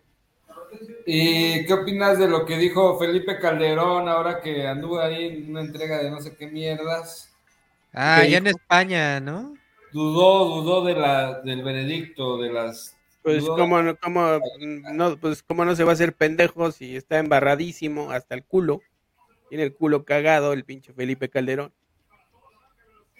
Pero es un tipo tan cínico, tan nefasto que en, lugar de habernos pedido ya disculpas a los mexicanos a estas alturas de la vida, después del juicio de Genaro García Luna, después de que nos tuvo a todos en manos de un narco que se hizo a cargo de nuestra supuesta seguridad y que solamente operaba para la delincuencia organizada, que además era toda una ficha, ¿eh? Genaro García Luna.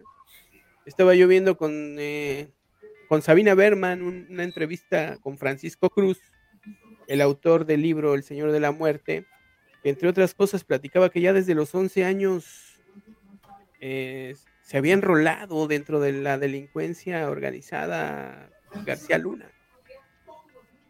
Y de ahí empezó a, a operar para el CISEN, primero como mandadero, ¿no? Ahí como, como, el que, como aquel que les traía los cafés, pero ya después como madrina, como oreja, como soplón. Y en manos de este, de este megadelincuente nos, nos tuvo el, el ebrio, el borracho, eh, durante seis años con esta estúpida guerra que se sacó de la manga además, esta guerra contra el narcotráfico que solo trajo más de 100 mil muertos y que se la inventó Felipe Calderón porque llegó a la presidencia por fraude y donde quiera que se presentaba en las calles la gente lo repudiábamos, le, gritábamos espurio, no lo queríamos madrear. ¿Y qué hizo este güey? Pues sacar al ejército con el pretexto de la guerra del narco para echarse a los Estados Unidos en la bolsa. Eh, lo mismo que García Luna, que también hay que decirlo, operaba para el gobierno gringo, ¿no? haciendo labores de espionaje para los gringos. ¿no? Y después de todo este trama de infamias, de corrupción, de muertes, todavía este pinche cínico que es Felipe Calderón eh, se sigue haciendo pendejo, diciendo que pues él, él no sabe nada y sigue negando calderónicamente todo. Un Pero ¿por qué cinismo- no regresa a México el culero? ¿Por qué no va y se para a los regresar. Estados Unidos? Déjate en México, ¿por, por qué no va a los Estados Unidos? Porque se lo van a Sí, chingar. Sí, sí, sí. Sí, ya, por ese güey ya no va a regresar y por eso está allá. Es un tipo, tanto Calderón como todos los que lo apoyan, incluyendo esta estela de comunicadores, ¿no? de opinólogos de la derecha, son de un cinismo repugnante, son una bola de culeros que, vaya, no se cansan de mentir y mienten como respiran. Esa es mi opinión. A huevo. Perdón por el francés. Pues así está la situación y fíjense cómo todo va junto con pegado, el fentanilo, eh, la corrupción a nivel federal, el narcoestado, que ya ahora sí podemos decirle con todas sus letras, narcoestado. No, pero tiene apellido, el, el narcoestado panista, en el que nos tuvieron sumidos Exacto. 12 años.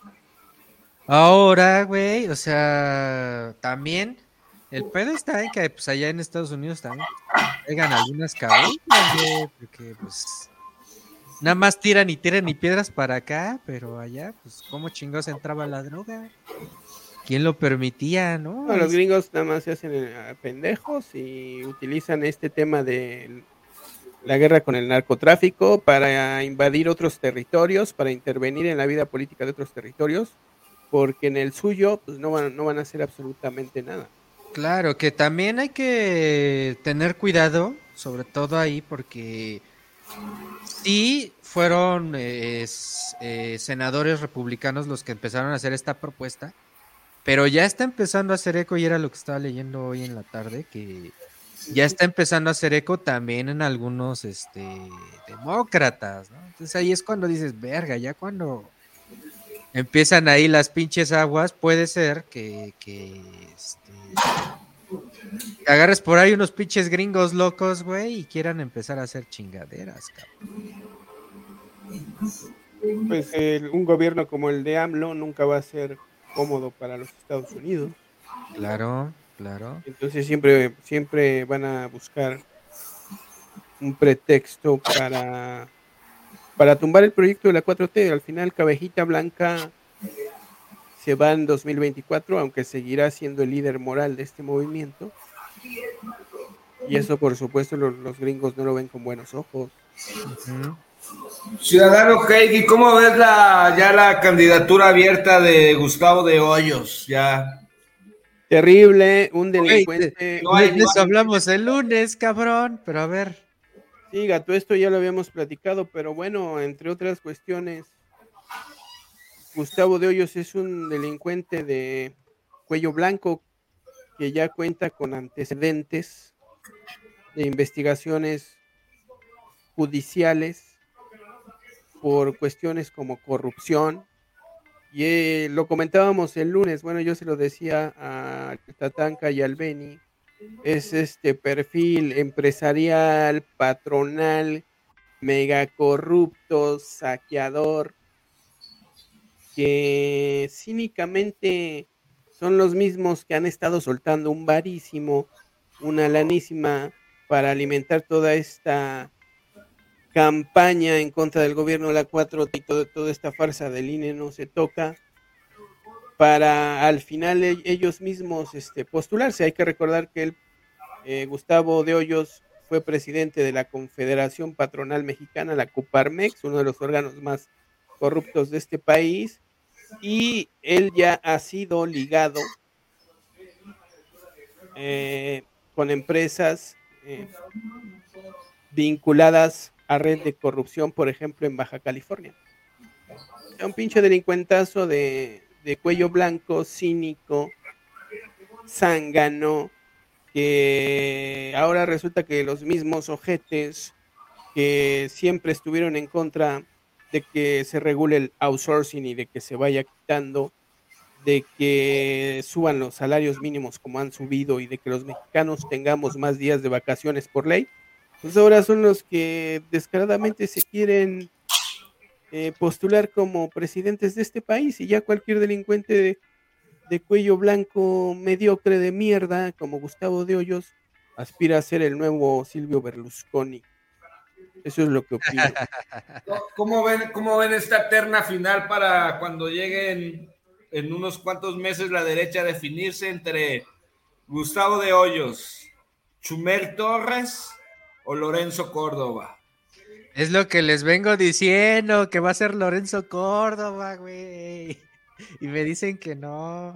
Pareciera ser que es Lorenzo Córdoba, aunque quién sabe, ¿eh? porque también está la disputa PRI, PAN, PRD. Yo creo que tampoco ellos, eh, políticos que ya tienen años y años persiguiendo el, el hueso, como Santiago Krill, como el propio Alito Moreno, como la rata de Ricardo Anaya, como la Lela Telles, etcétera, etcétera, eh, pues tampoco creo que tan fácilmente van a decir, ah, sí, pásele usted, don Gustavo de Hoyos, o pásele usted, don Lorenzo Córdoba, un Enrique de la Madrid, tampoco creo que va a decir, ah, sí, pásenle primero la Coparmex antes que los políticos de siempre.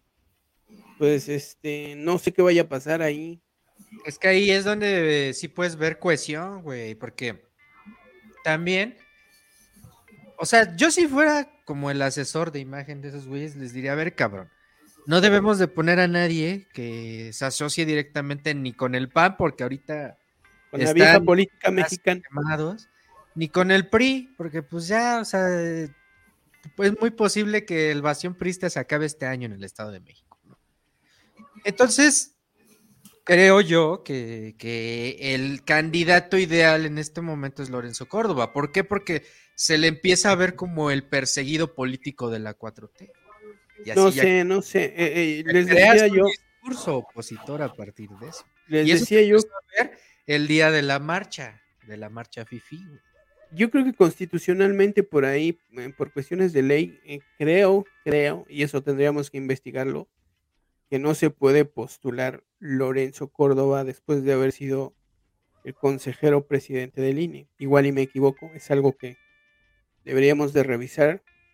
Pero pues también ahí tienes a un Colosito, ¿no? Tienes un Enrique de la Madrid. Entonces, este... No, yo no lo sé. Que, eh, fíjate, Movimiento Ciudadano no creo que... Que, le entre a este juego. Que le entre al juego. Más bien, la apuesta de Movimiento Ciudadano es justo aprovechar cuando ya se empiecen a desmoronar estos viejos partidos y empezar a convertirse ya en la segunda fuerza opositora, güey. Y ahí tienes a Pero eso va a ser hasta tal vez el, O sea, tal vez lo candidaten por sí solo. Pero nada más para quitarles votos a los... La cuestión que yo, que yo digo eh, es que luego son tan ambiciosos entre ellos que a ver si no terminan dándose con todo, ¿eh? Entre, Entre ellos, ellos. mismos. Entre ellos mismos. Una posibilidad, ¿eh? Ojo. Yo no creo, güey. Es que esos cabrones sí son como pinches este, eh, ratas que se. que buscan a toda costa ser los primeros en salir del barco que se está hundiendo, güey. Y pues, aceptémoslo, el barco del PRI del PAN se está hundiendo muy cabrón, güey. Hace, hace un año me acuerdo mucho que el Gato Post discutía y decía que no descartáramos tanto al PRI. Pero, pues la vida del PRI depende de estas elecciones de este año. Y si pierden el Estado de México, ahora sí ya podemos estar hablando de, de un partido completamente muerto. Y pues el PAN, o sea, ahí medio va a seguir agonizando, pero pues ahorita no, o sea, de aquí al 2024 la campaña va a ser narcoestado, PAN, narcoestado. Bueno, ¿y el gato qué opina de todo esto? El gato nada más nos está escuchando ahí decir pendejadas, este. Por eso nada más pregunta, ¿verdad? Ahora no discute ni Exacto. pelea. A ver, gato. ya, ¿eh?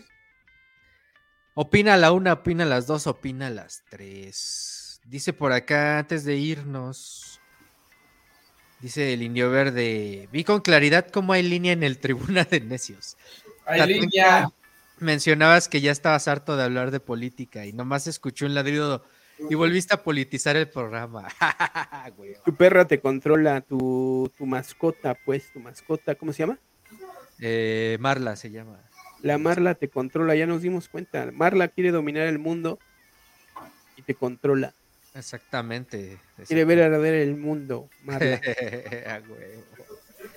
Nah, siempre tenemos que acabar hablando de política, si no, pues no sería el tribuna de inicios. Bueno, ya nos Listo. aventamos toda la entrevista con el caballete, ya vámonos. Ay, sí, güey, no, no mames, ya llegaste al final. Lo de Estados Unidos es como el Fobaproa, dice Monse Monkiki. Luego dice, creo que ya estoy oyendo el Space del lunes, dice la tía Vinagres. Hasta yo opiné del tema de hoyos, dice Monse Monkiki. Y pondrán el mejor pastor en la derecha para perder dignamente como pasó con Mid, Mi Pues, del eh. señor de la servilleta. el señor de las servilletas, exactamente. Pues ya vámonos, vámonos a la verga de este... ¿Quiénes son sus candidatos de la derecha? ¿Quién va a ser el bueno? Yo ya dije, va a ser el Lorenzo Córdoba. Tú, ciudadano. No lo sé, está entre Enri- eh, Enrique de, de la Madrid. Pudiera ser Lorenzo Córdoba, aunque creo que constitucionalmente no se puede postular ahorita. Es algo que se debe revisar, le- les digo, no estoy seguro si Lorenzo Córdoba se puede postular estas elecciones. Y Colosito por parte del Movimiento Ciudadano. Colosio. Gustavo de Hoyos no tiene, tiene cero, tiene cero carisma, el marrano ese. eh, no creo que llegue muy lejos esta alianza con, con este pinche explotador, hambriador al frente. Pues ahí Bueno. está. Ahí están las opciones. Las opciones que podría. La opción es Margarita Zavala. Ah, Margarita Zavala, ¿Por? quizás sí sabes, ¿sabes por qué? Tiene muy buena retórica, fíjate. Mucha capacidad de argumentación, mucha capacidad de argumentación. Y velocidad de habla, ¿no? Qué buen sarcasmo. No, yo- es sarcasmo lo de Margarita. Imagínate ver a Margarita en campaña, sería como ver un, un episodio de la Chimoltrufia hablando. Sería el hitazo en, en TikTok, ¿eh? Para las nuevas generaciones que no conocieron a, a la Chimoltrufia o a Cantinflas, pues sería el hitazo. No, güey. Mira, si, si, si hubo quien pudo hacer hablar acá más profesionalmente a la maestra Delfina, güey, yo creo que también pueden hacer cosas chidas por, por Margarita Zavala, ¿no? Pues solo que la doblen. en el buen sentido, en el buen sentido de la palabra, claro está. Ay, güey, no mames, ah, güey. Oye, ¿quién es tu becario, Búfalo Tatanca? ¿Quién es mi becario? Mi becario se llama este Mefi, Mefistófeles, güey. Ah, No, pues, este, Tiene nombre de gato. Ahorita lo voy a ir a madrear por andar poniendo eso en el súper, güey. Oye, ya estamos en TikTok, Spotify, Facebook, Instagram, Twitter y YouTube. Sí, y ya. Twitch. Y, y Twitch. Seis, siete plataformas. Siete plataformas. ¿Y cómo lo hacemos? ¿Por StreamYard? Por StreamYard, güey. Estamos haciéndolo por StreamYard. Y, Y entre las siete tenemos ¿Pagas- menos pagas seguidores. alguna suscripción Búfalo Tatanca a los estudios Resistencia? ¿Qué pasó? Que si pagas alguna suscripción a StreamYard. Sí, güey. tiene que pues, pagar. ¿Tú qué crees que este programa se produce solo, cabrón? No mames, güey. ¿Cuánto- ¿Cuánto pa- te cobra StreamYard? hay ¿Cuánto que pagar los fierros, cabrón. Los ciudadanos dólares cuesta el, ¿Cuánto te cobra? el año. Este, 25 dólares, creo, al mes. 25 dólares, algo así 500 varos. como 500 Sí. varitos. Sí, sí, sí. Sí, porque ahorita estoy como en la, en la versión, digamos, de paga más, más accesible. Porque hay más- otra que ya, ya son este 50 dólares. Pero ya te permite un chingo de mamadas, güey. O sea, te permite así un chingo de, como creo 10 este, invitados al mismo tiempo, más capacidad para plataformas. O sea, sí tienes que ahí como... Es como ir desbloqueando niveles este pedo, güey. Poco a poco, cabrón. Como jugar Mario Bros, más o menos. Como jugar Mario Bros, pero. O sea, al final es, es producir televisión en Claro. línea. claro, Claro, claro. claro, es profesional el pedo.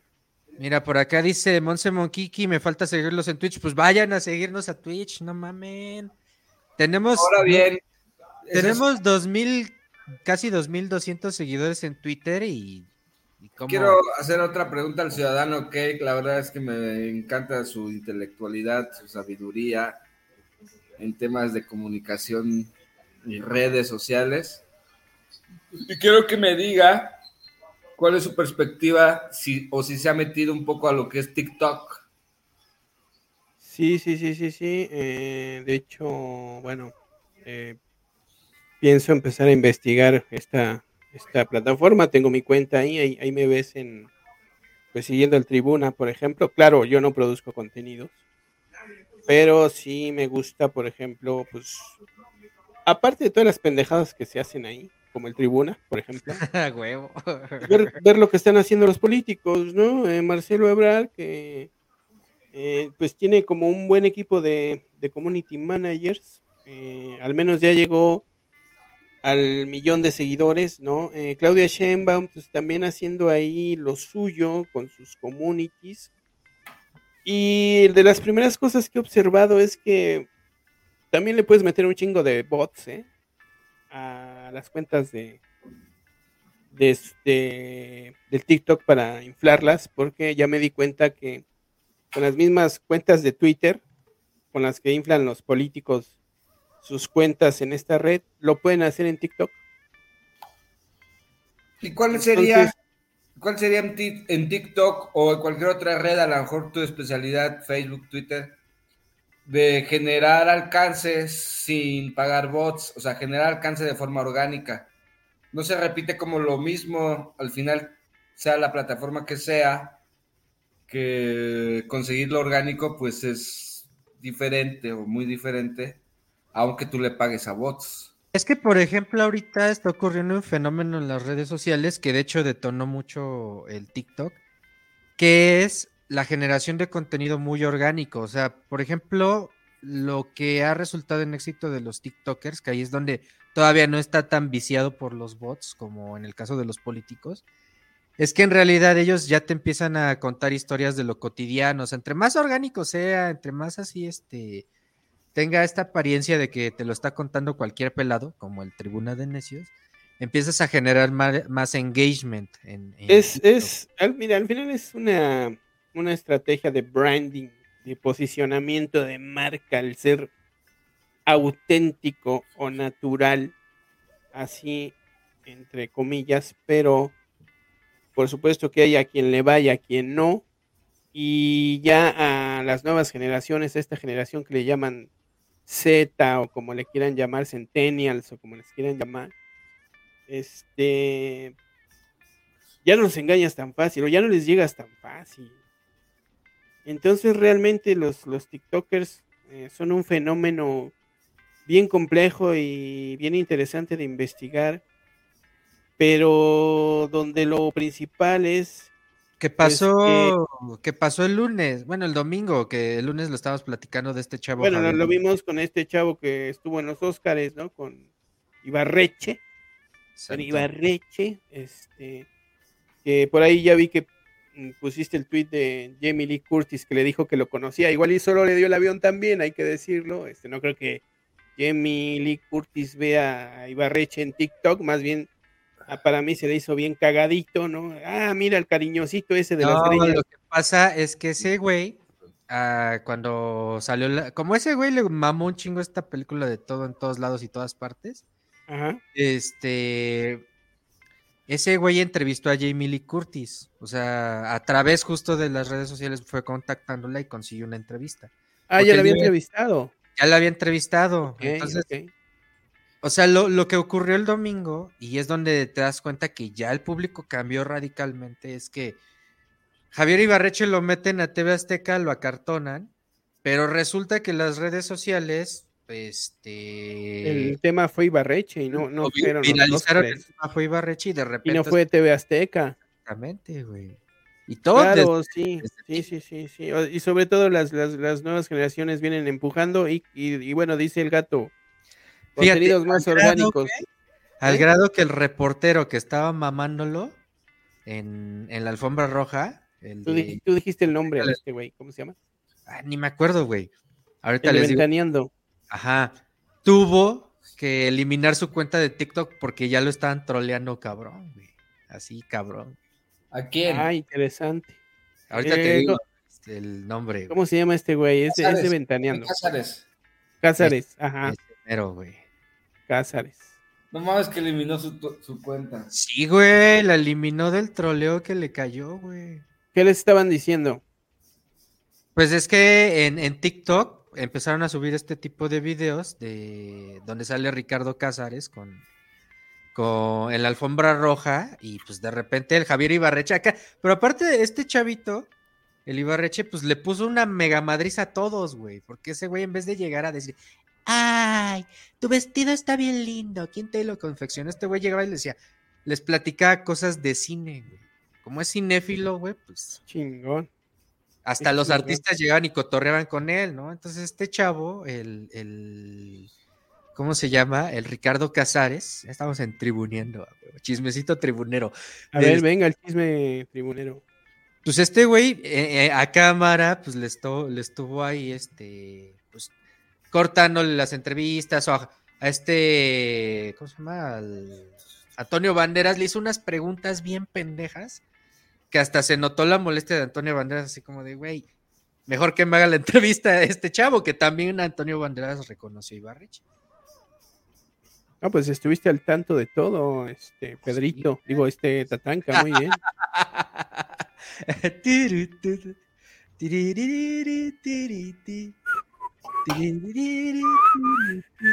Bueno, decía el gato, ¿cuáles, ¿cuáles son las redes para quizá tener este contenidos más orgánicos? Yo creo que en estos momentos estarían TikTok en primer lugar. Y el, Tatanka lo sabe muy bien, lo sabe muy bien porque está experimentando con, esta plataforma. Estaría Instagram, que, es eh, pues la red de Facebook que todavía más o menos está posicionada entre las generaciones más jóvenes. Y en lo político, eh, pues TikTok y Twitter, que, que vaya, era la, la red sociodigital de política por excelencia, pero que hay que decirlo, Elon Musk les está encargando de ponerle la madre, pero bien, ¿eh? Ya, Bien, ya vi- entonces, ya- ya viste que este, ya a mí ya me empezaron a llegar así los mensajes de, de que si quieres poner tu avatar virtual, ya sabes. sí, la pendejada esta del, nue- del nuevo avatar virtual Ah, por unas moneditas. Exactamente, güey. Y que- entonces ahora ya resulta que los que son Twitter Blue y los que tienen palomita azul porque pagan, entonces son los que pueden subir tantos videos al día, pero ahí te son los va. que pueden subir más contenido, los que pueden editar contenidos y los que obviamente tendrán más visibilidad que sobre todo los jodidos que no tenemos Twitter Blue. Sobre eso Pero va esta mierda va. de Twitter, ¿eh? también, güey, resulta que este, o sea, ya no es como antes, que si tenías cierto número de seguidores, credibilidad de cosas así, o sea, ya estarás como garantizado, ya te daban tu, tu insignia. Ahora ya pagas y ya, pues, ahorita podremos pagar el, la versión premium del Tribuna de Necios y ya seríamos pinche medio podemos abrir una, una cuenta al Piña o al Calaco. al calaco para que saque sus, para que promueva sus trámites coyotescos. para que güey. promueva sus coyotajes. este, Exacto. le podemos pagar su Twitter Blue y ya es destacado. Y sobre eso va Twitter, que está valiendo madre feo, ¿eh? Exactamente. Pero bueno, pues Y- para y eso nos, estamos mudando a, a TikTok, al TikTok del Tribuna de Necios. Ya saben, síganos ahí en el TikTok, Facebook, YouTube, Twitch. Y Facebook, este, ciudadano, ¿cómo va? Facebook va mal, mal, mal. Este, esto del metaverso. Güey, Facebook se está convirtiendo en el nuevo, este, ¿cómo se llamaba esta red social viejísima? El High Five, ¿no? O el, o el, Hi-Fi. este, El hi-fi, MySpace, MySpace. el Six Degree. El Six Degree ya de esta, de esta época que, que después del tremendo fracaso que fue esta vacilada del metaverso, por lo que apostó Zuckerberg eh, a partir de, de la pandemia, pensando que la gente ya iba a pasar a tener una vida más virtual o digital que, que real, cosa que no sucedió además. Eh, y que no era otra cosa más que una vacilada, una, una charlatanada, el, ¿Qué el famoso multiverso, eh, que le significó una pérdida millonaria, pues el Facebook ya está valiendo madre, pero bueno, Zuckerberg tiene Instagram, tiene WhatsApp, eh, al rato a lo mejor ella hasta compra TikTok y si no lo compra se lo plagia. Pues ya Pero, lo está haciendo, abuelo, güey, con. Instagram está haciendo los reels, güey. Y también YouTube, que por cierto, también en YouTube están los, los shorts, que también ya pueden que son ver. copias, que son, sí, digo, es, esto es muy orgánico lo, de, lo del ecosistema digital porque sale una nueva aplicación de interfaz y rápidamente todos se la copian, ¿no? Eh, pasó con los likes de Facebook, pasó con los hashtags de Twitter, pasó con los estados que eran de, de esta otra plataforma Snapchat y así se van, se van plagiando unos con otros. Sobre esto va esto. Pero Facebook ya no le veo mucho futuro a Facebook como tal. Ya, ya hay nada más cosa.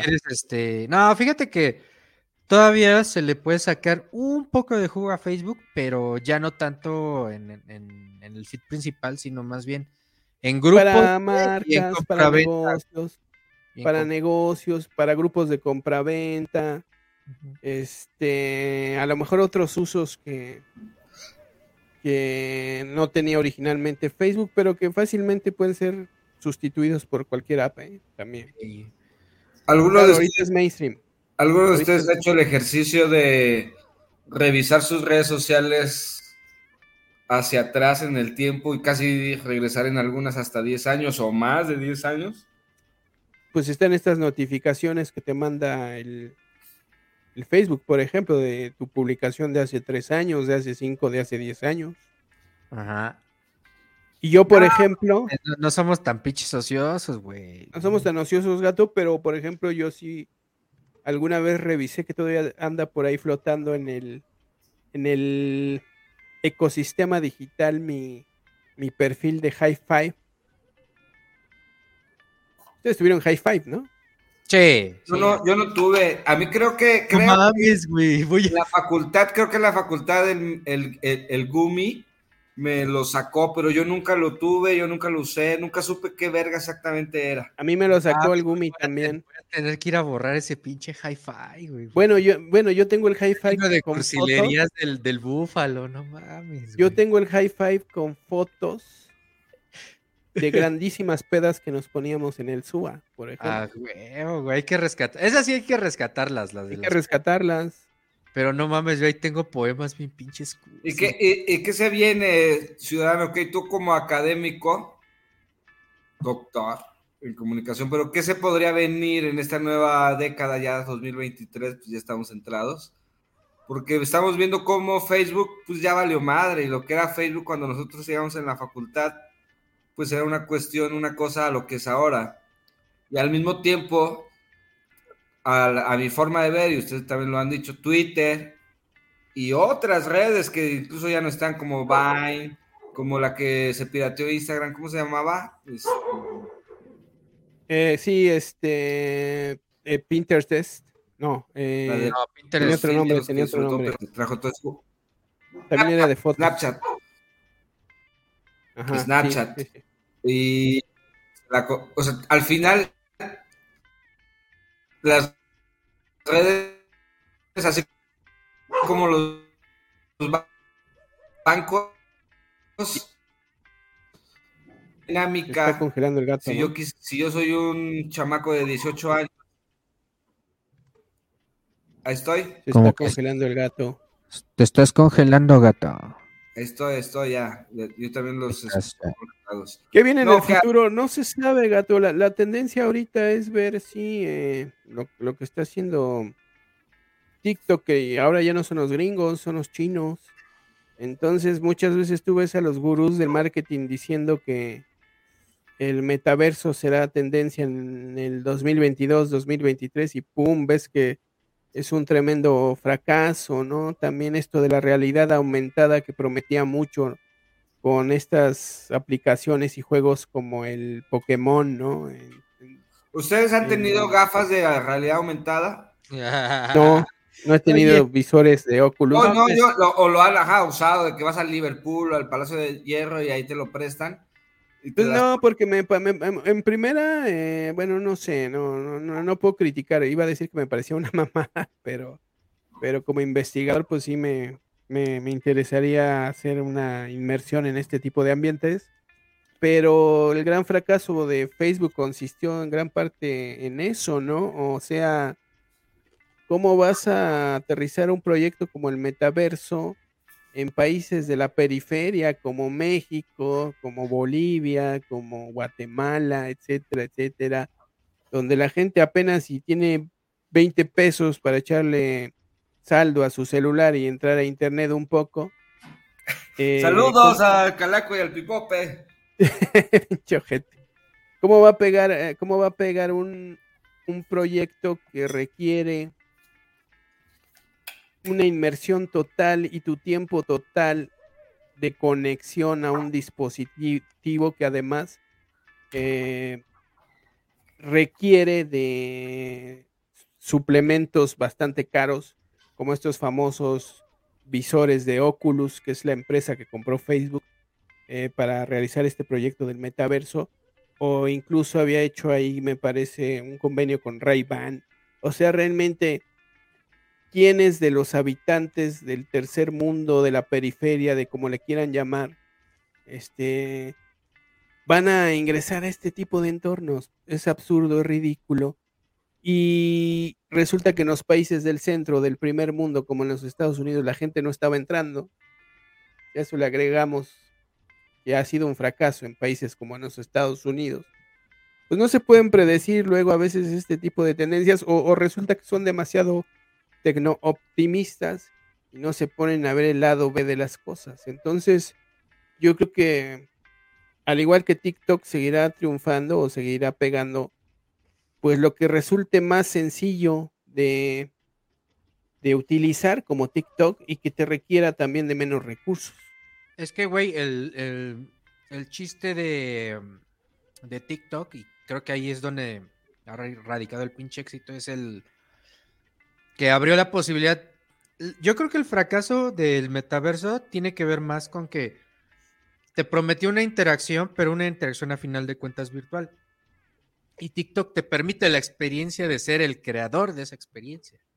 Entonces te involucras tú en la formación de la experiencia, pero también involucras a otros creadores. Yo veo, yo veo a, ti- a TikTok, yo tengo igual tengo ahí la cuenta del gato post y le he hecho ahí, le he picado los botones Y lo que dice el mangas, el Búfalo Tatanka ahora mismo es como exactamente para mí el mayor valor que me ha dado. Es decir, mira, aquí tengo una aplicación, una red social, pero al final es una aplicación que me permite experimentar en la edición, en la creación de contenido. Exacto, porque te montas un video, te, te, ahí mismo lo editas, construyes, montas un video de manera fácil y, y, y sin que impliquen gastos, sin que implique el gasto de recursos eh, materiales económicos, ¿no? Este, creativos, ¿no? Algo muy fácil, sencillo. Fum, fum, fum, te armas un video en TikTok de volada.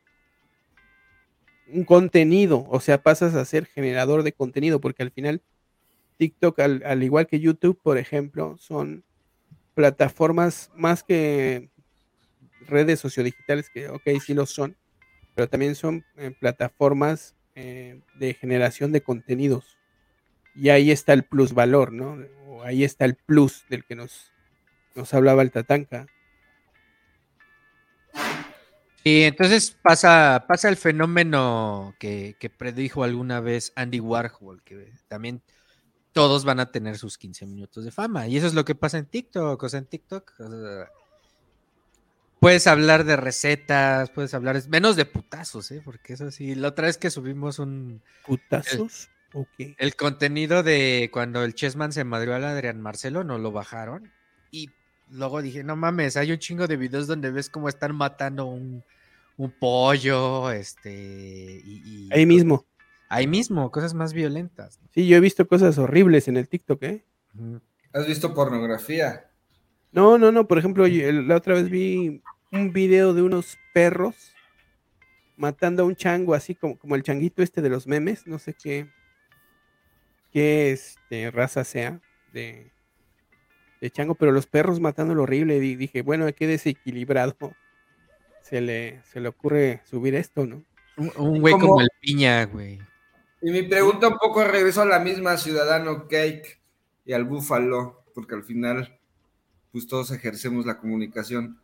Pero es como decir, si tú estás ante una nueva generación, como nosotros, o como en su momento nuestros maestros en los años 60, 70, en donde hay un boom de algo.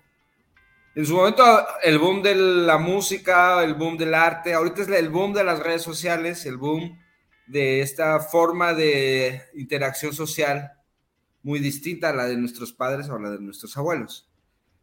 Si tú te enfrentas a esta nueva generación y te pones como académico o como realizador productor de un periódico o como realizador de un podcast como este, ¿cómo le, qué es lo que, cómo le llegas a ese nuevo público, a esa nueva generación? O a lo mejor estás consciente de que ni siquiera ya le vas a llegar a esa generación.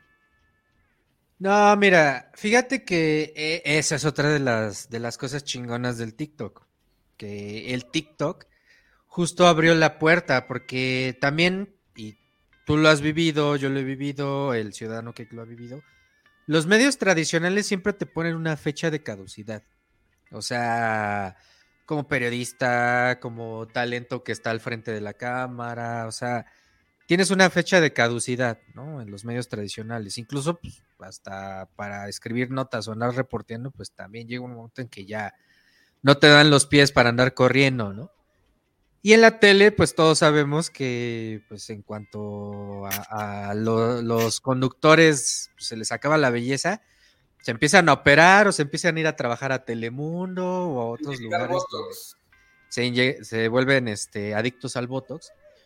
Y una de las grandes ventajas que yo he visto en el TikTok es que ahí justo todos se volvieron generados de contenido y, y, y ahí puedes ver personas desde morritos que están haciendo así cosas súper creativas hasta personas ya grandes, eh, adultos mayores que, de pronto dice, no, pues yo tengo algo que compartir, lo voy a hacer y, se empieza a armar. Aprovechando eso, por ejemplo, el, Scarface Mangas, que por acá ha venido algunos programas, ya también le abrimos su, su TikTok, que ahora se va a llamar Haiga sido como haya sido, y en el cual va a estar hablando de la historia del rock and roll. Él me dijo, ármame un TikTok, este, yo me voy a pasar ahí platicando de anécdotas del rock and roll. Y güey, no eso está generando más interacción que, que los 10 videos que hemos subido de, del Tribuna TikTok, ¿no? Entonces, creo yo que esa es otra de las posibilidades que abrió esta red social, que dijo, todos pueden hacer contenido. Aquí nos vale verga, este, si, y, y si eres bonito o no, ¿no? Si eres viejo, joven, lo que quieras, nos vale verga, ¿no? Y lo que pasó, por ejemplo, o lo que le está pasando a estos medios tradicionales es que no están entendiendo ese lenguaje, no están entendiendo que deben de presentar cosas más orgánicas, más como hechas en casa. Y entonces tú ves a TV Azteca, ves este al financiero, ves estos medios que todavía siguen retomando así sus pinches programas, güey. Y no meten como nuevos contenidos, güey, cosas no se atreven a, a- a explorar ese lenguaje. güey. Pues ahí sí se están quedando bien atrás. güey. ¿A Televisa lo has visto? Televisa sí los he visto y sí están trabajando en generar como contenidos más orgánicos, güey, pero pues es bien difícil, güey. La gente como que ya no les late eso, güey. Por ejemplo, yo ahorita estoy consumiendo más comentaristas deportivos en TikTok, o sea, chavitos que están dando sus opiniones sobre fútbol, güey, y que dices, no mames, esto, esto sí está chingón de escucharlo, ¿no? No a los pinches este, fósiles de, de José Ramón Fernández, güey. Ah, Sí. Sí, no mames, güey. No, pero es a lo que voy, porque pues de unas semanas o ya de algún tiempo a la fecha, yo he experimentado como esa frustración de decir, verga, está cambiando mucho la forma, las vías de comunicación, aunque a veces las formas son las mismas. Aunque también yo siento, y es como una retrospectiva, no, no, no necesariamente son las mismas. Y ahí a veces es cuando yo digo, ¿por qué ya no? Antes, yo a lo que estoy ahora mismo dedicado, la prensa deportiva, pues también ha cambiado y el mayor alcance a veces no está en un diario deportivo, está en las redes sociales. No, güey, ya tienes que empezar a experimentar con el TikTok de los bravos, güey. Ahí es No, donde- no, lo tenemos y, y es la mejor, es lo que yo le preguntaba al inicio al Ciudadano OK, porque es la red social que más ha crecido dentro del club. Pues es- son otro tipo de contenidos, güey, otros lenguajes. Tiene, tiene que ser todo más, más eh, auténtico, como bien decía el, el Tatanka, pero además este ágil, eh, veloz, que en un minuto, a lo mejor solo con dos o tres imágenes, a lo mejor con solo 30 segundos de comentarios, ¡fum!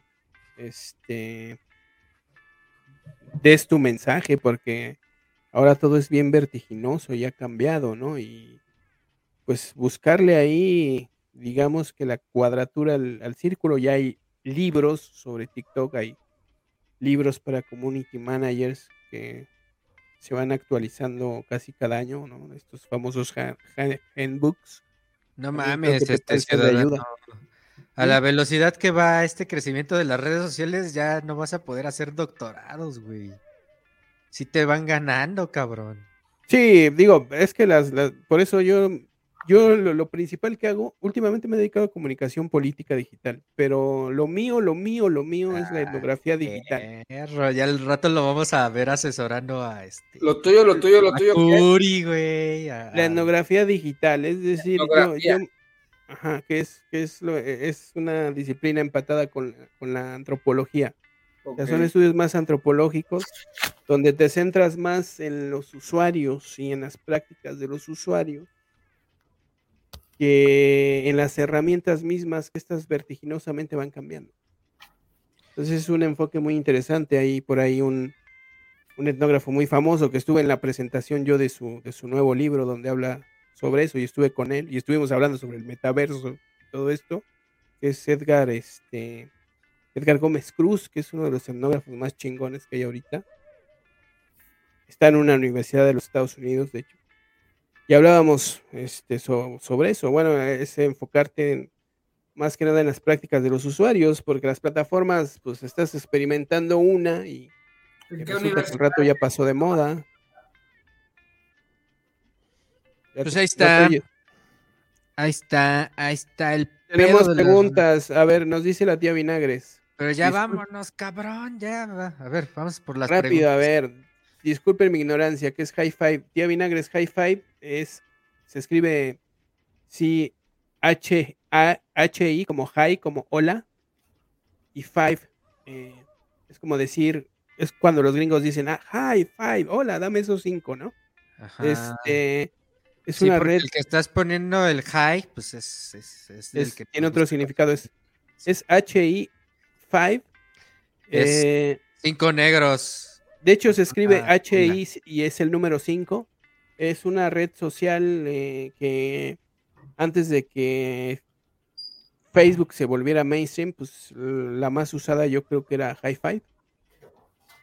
Por ahí anda todavía. Y después MySpace también fue otra de las. MySpace fue antes de Five. Ah, mira, sí. sí. Y eh, Twitter, ¿cómo ven el futuro de Twitter Blue? Pues el que tenga para pagar, que pague, pero es una forma de, vamos, de trasladar la desigualdad social a una plataforma que se supone que era muy horizontal como Twitter y es una forma de arruinar y de darle la madre a Twitter y resulta que ahora solo los que paguen pues van a ser los que van a poder estar produciendo contenidos los que van a tener ventajas como editar este sus tweets, como eh, anular algunas respuestas, como ah, transmitir mensajes de voz, etcétera, etcétera.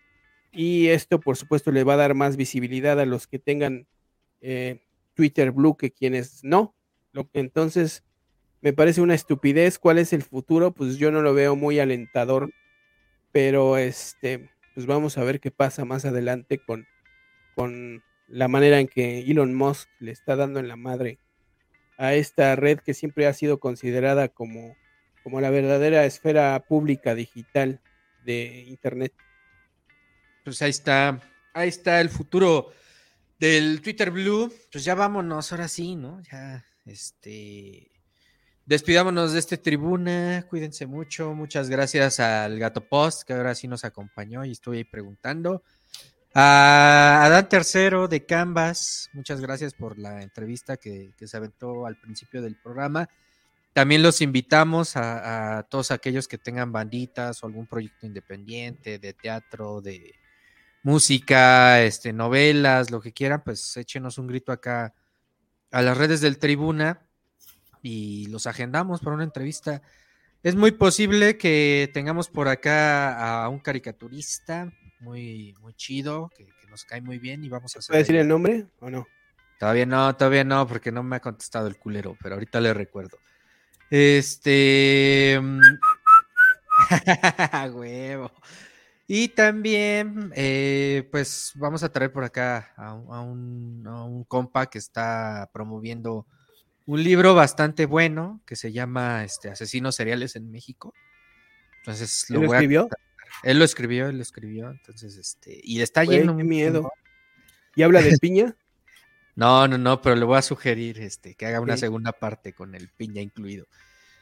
Y nada, pues sigan estas redes sociales, síganos en TikTok, cuídense mucho. Y ahora sí, vámonos a la verga, ¿no? Vámonos. Vámonos, se lo lavan. Se lo la ballenan porque les ¿Cuándo va a ser el apesta. siguiente tribuna? ¿Eh? ¿Qué pedo? ¿Cuándo va a ser el siguiente tribuna? Pues ya sabes que los lunes a las 8 de la noche y los miércoles a las 8 de la noche. Se lo la Lunes. ballenan porque les apesta. Les apesta. ¿Qué, hora, ¿Qué día es hoy? Es miércoles. Domingo. El domingo va a estar en Querétaro, ciudadano, que llego el Ya sábado. nos vemos, eh, nos vamos a chorear. ¿Eres Chairo o Fifi? Ah, no, ya se fue este güey, ¿verdad? El, sí. el de- Cámara. Caballete, te lo pico, anda y vete. majo.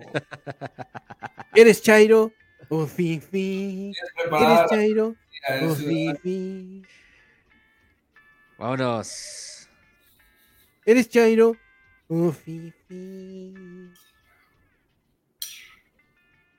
O Fifi. O Fifi. Tribunero, se lo lava. Oh, Fifi, ¿quién te hizo esa rola, güey? Yo la hice, perro. Ay, güey. Eres-.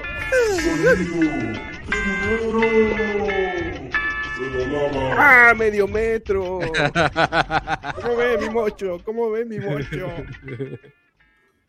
Cámara, cuídense. ¿Eres Chairo?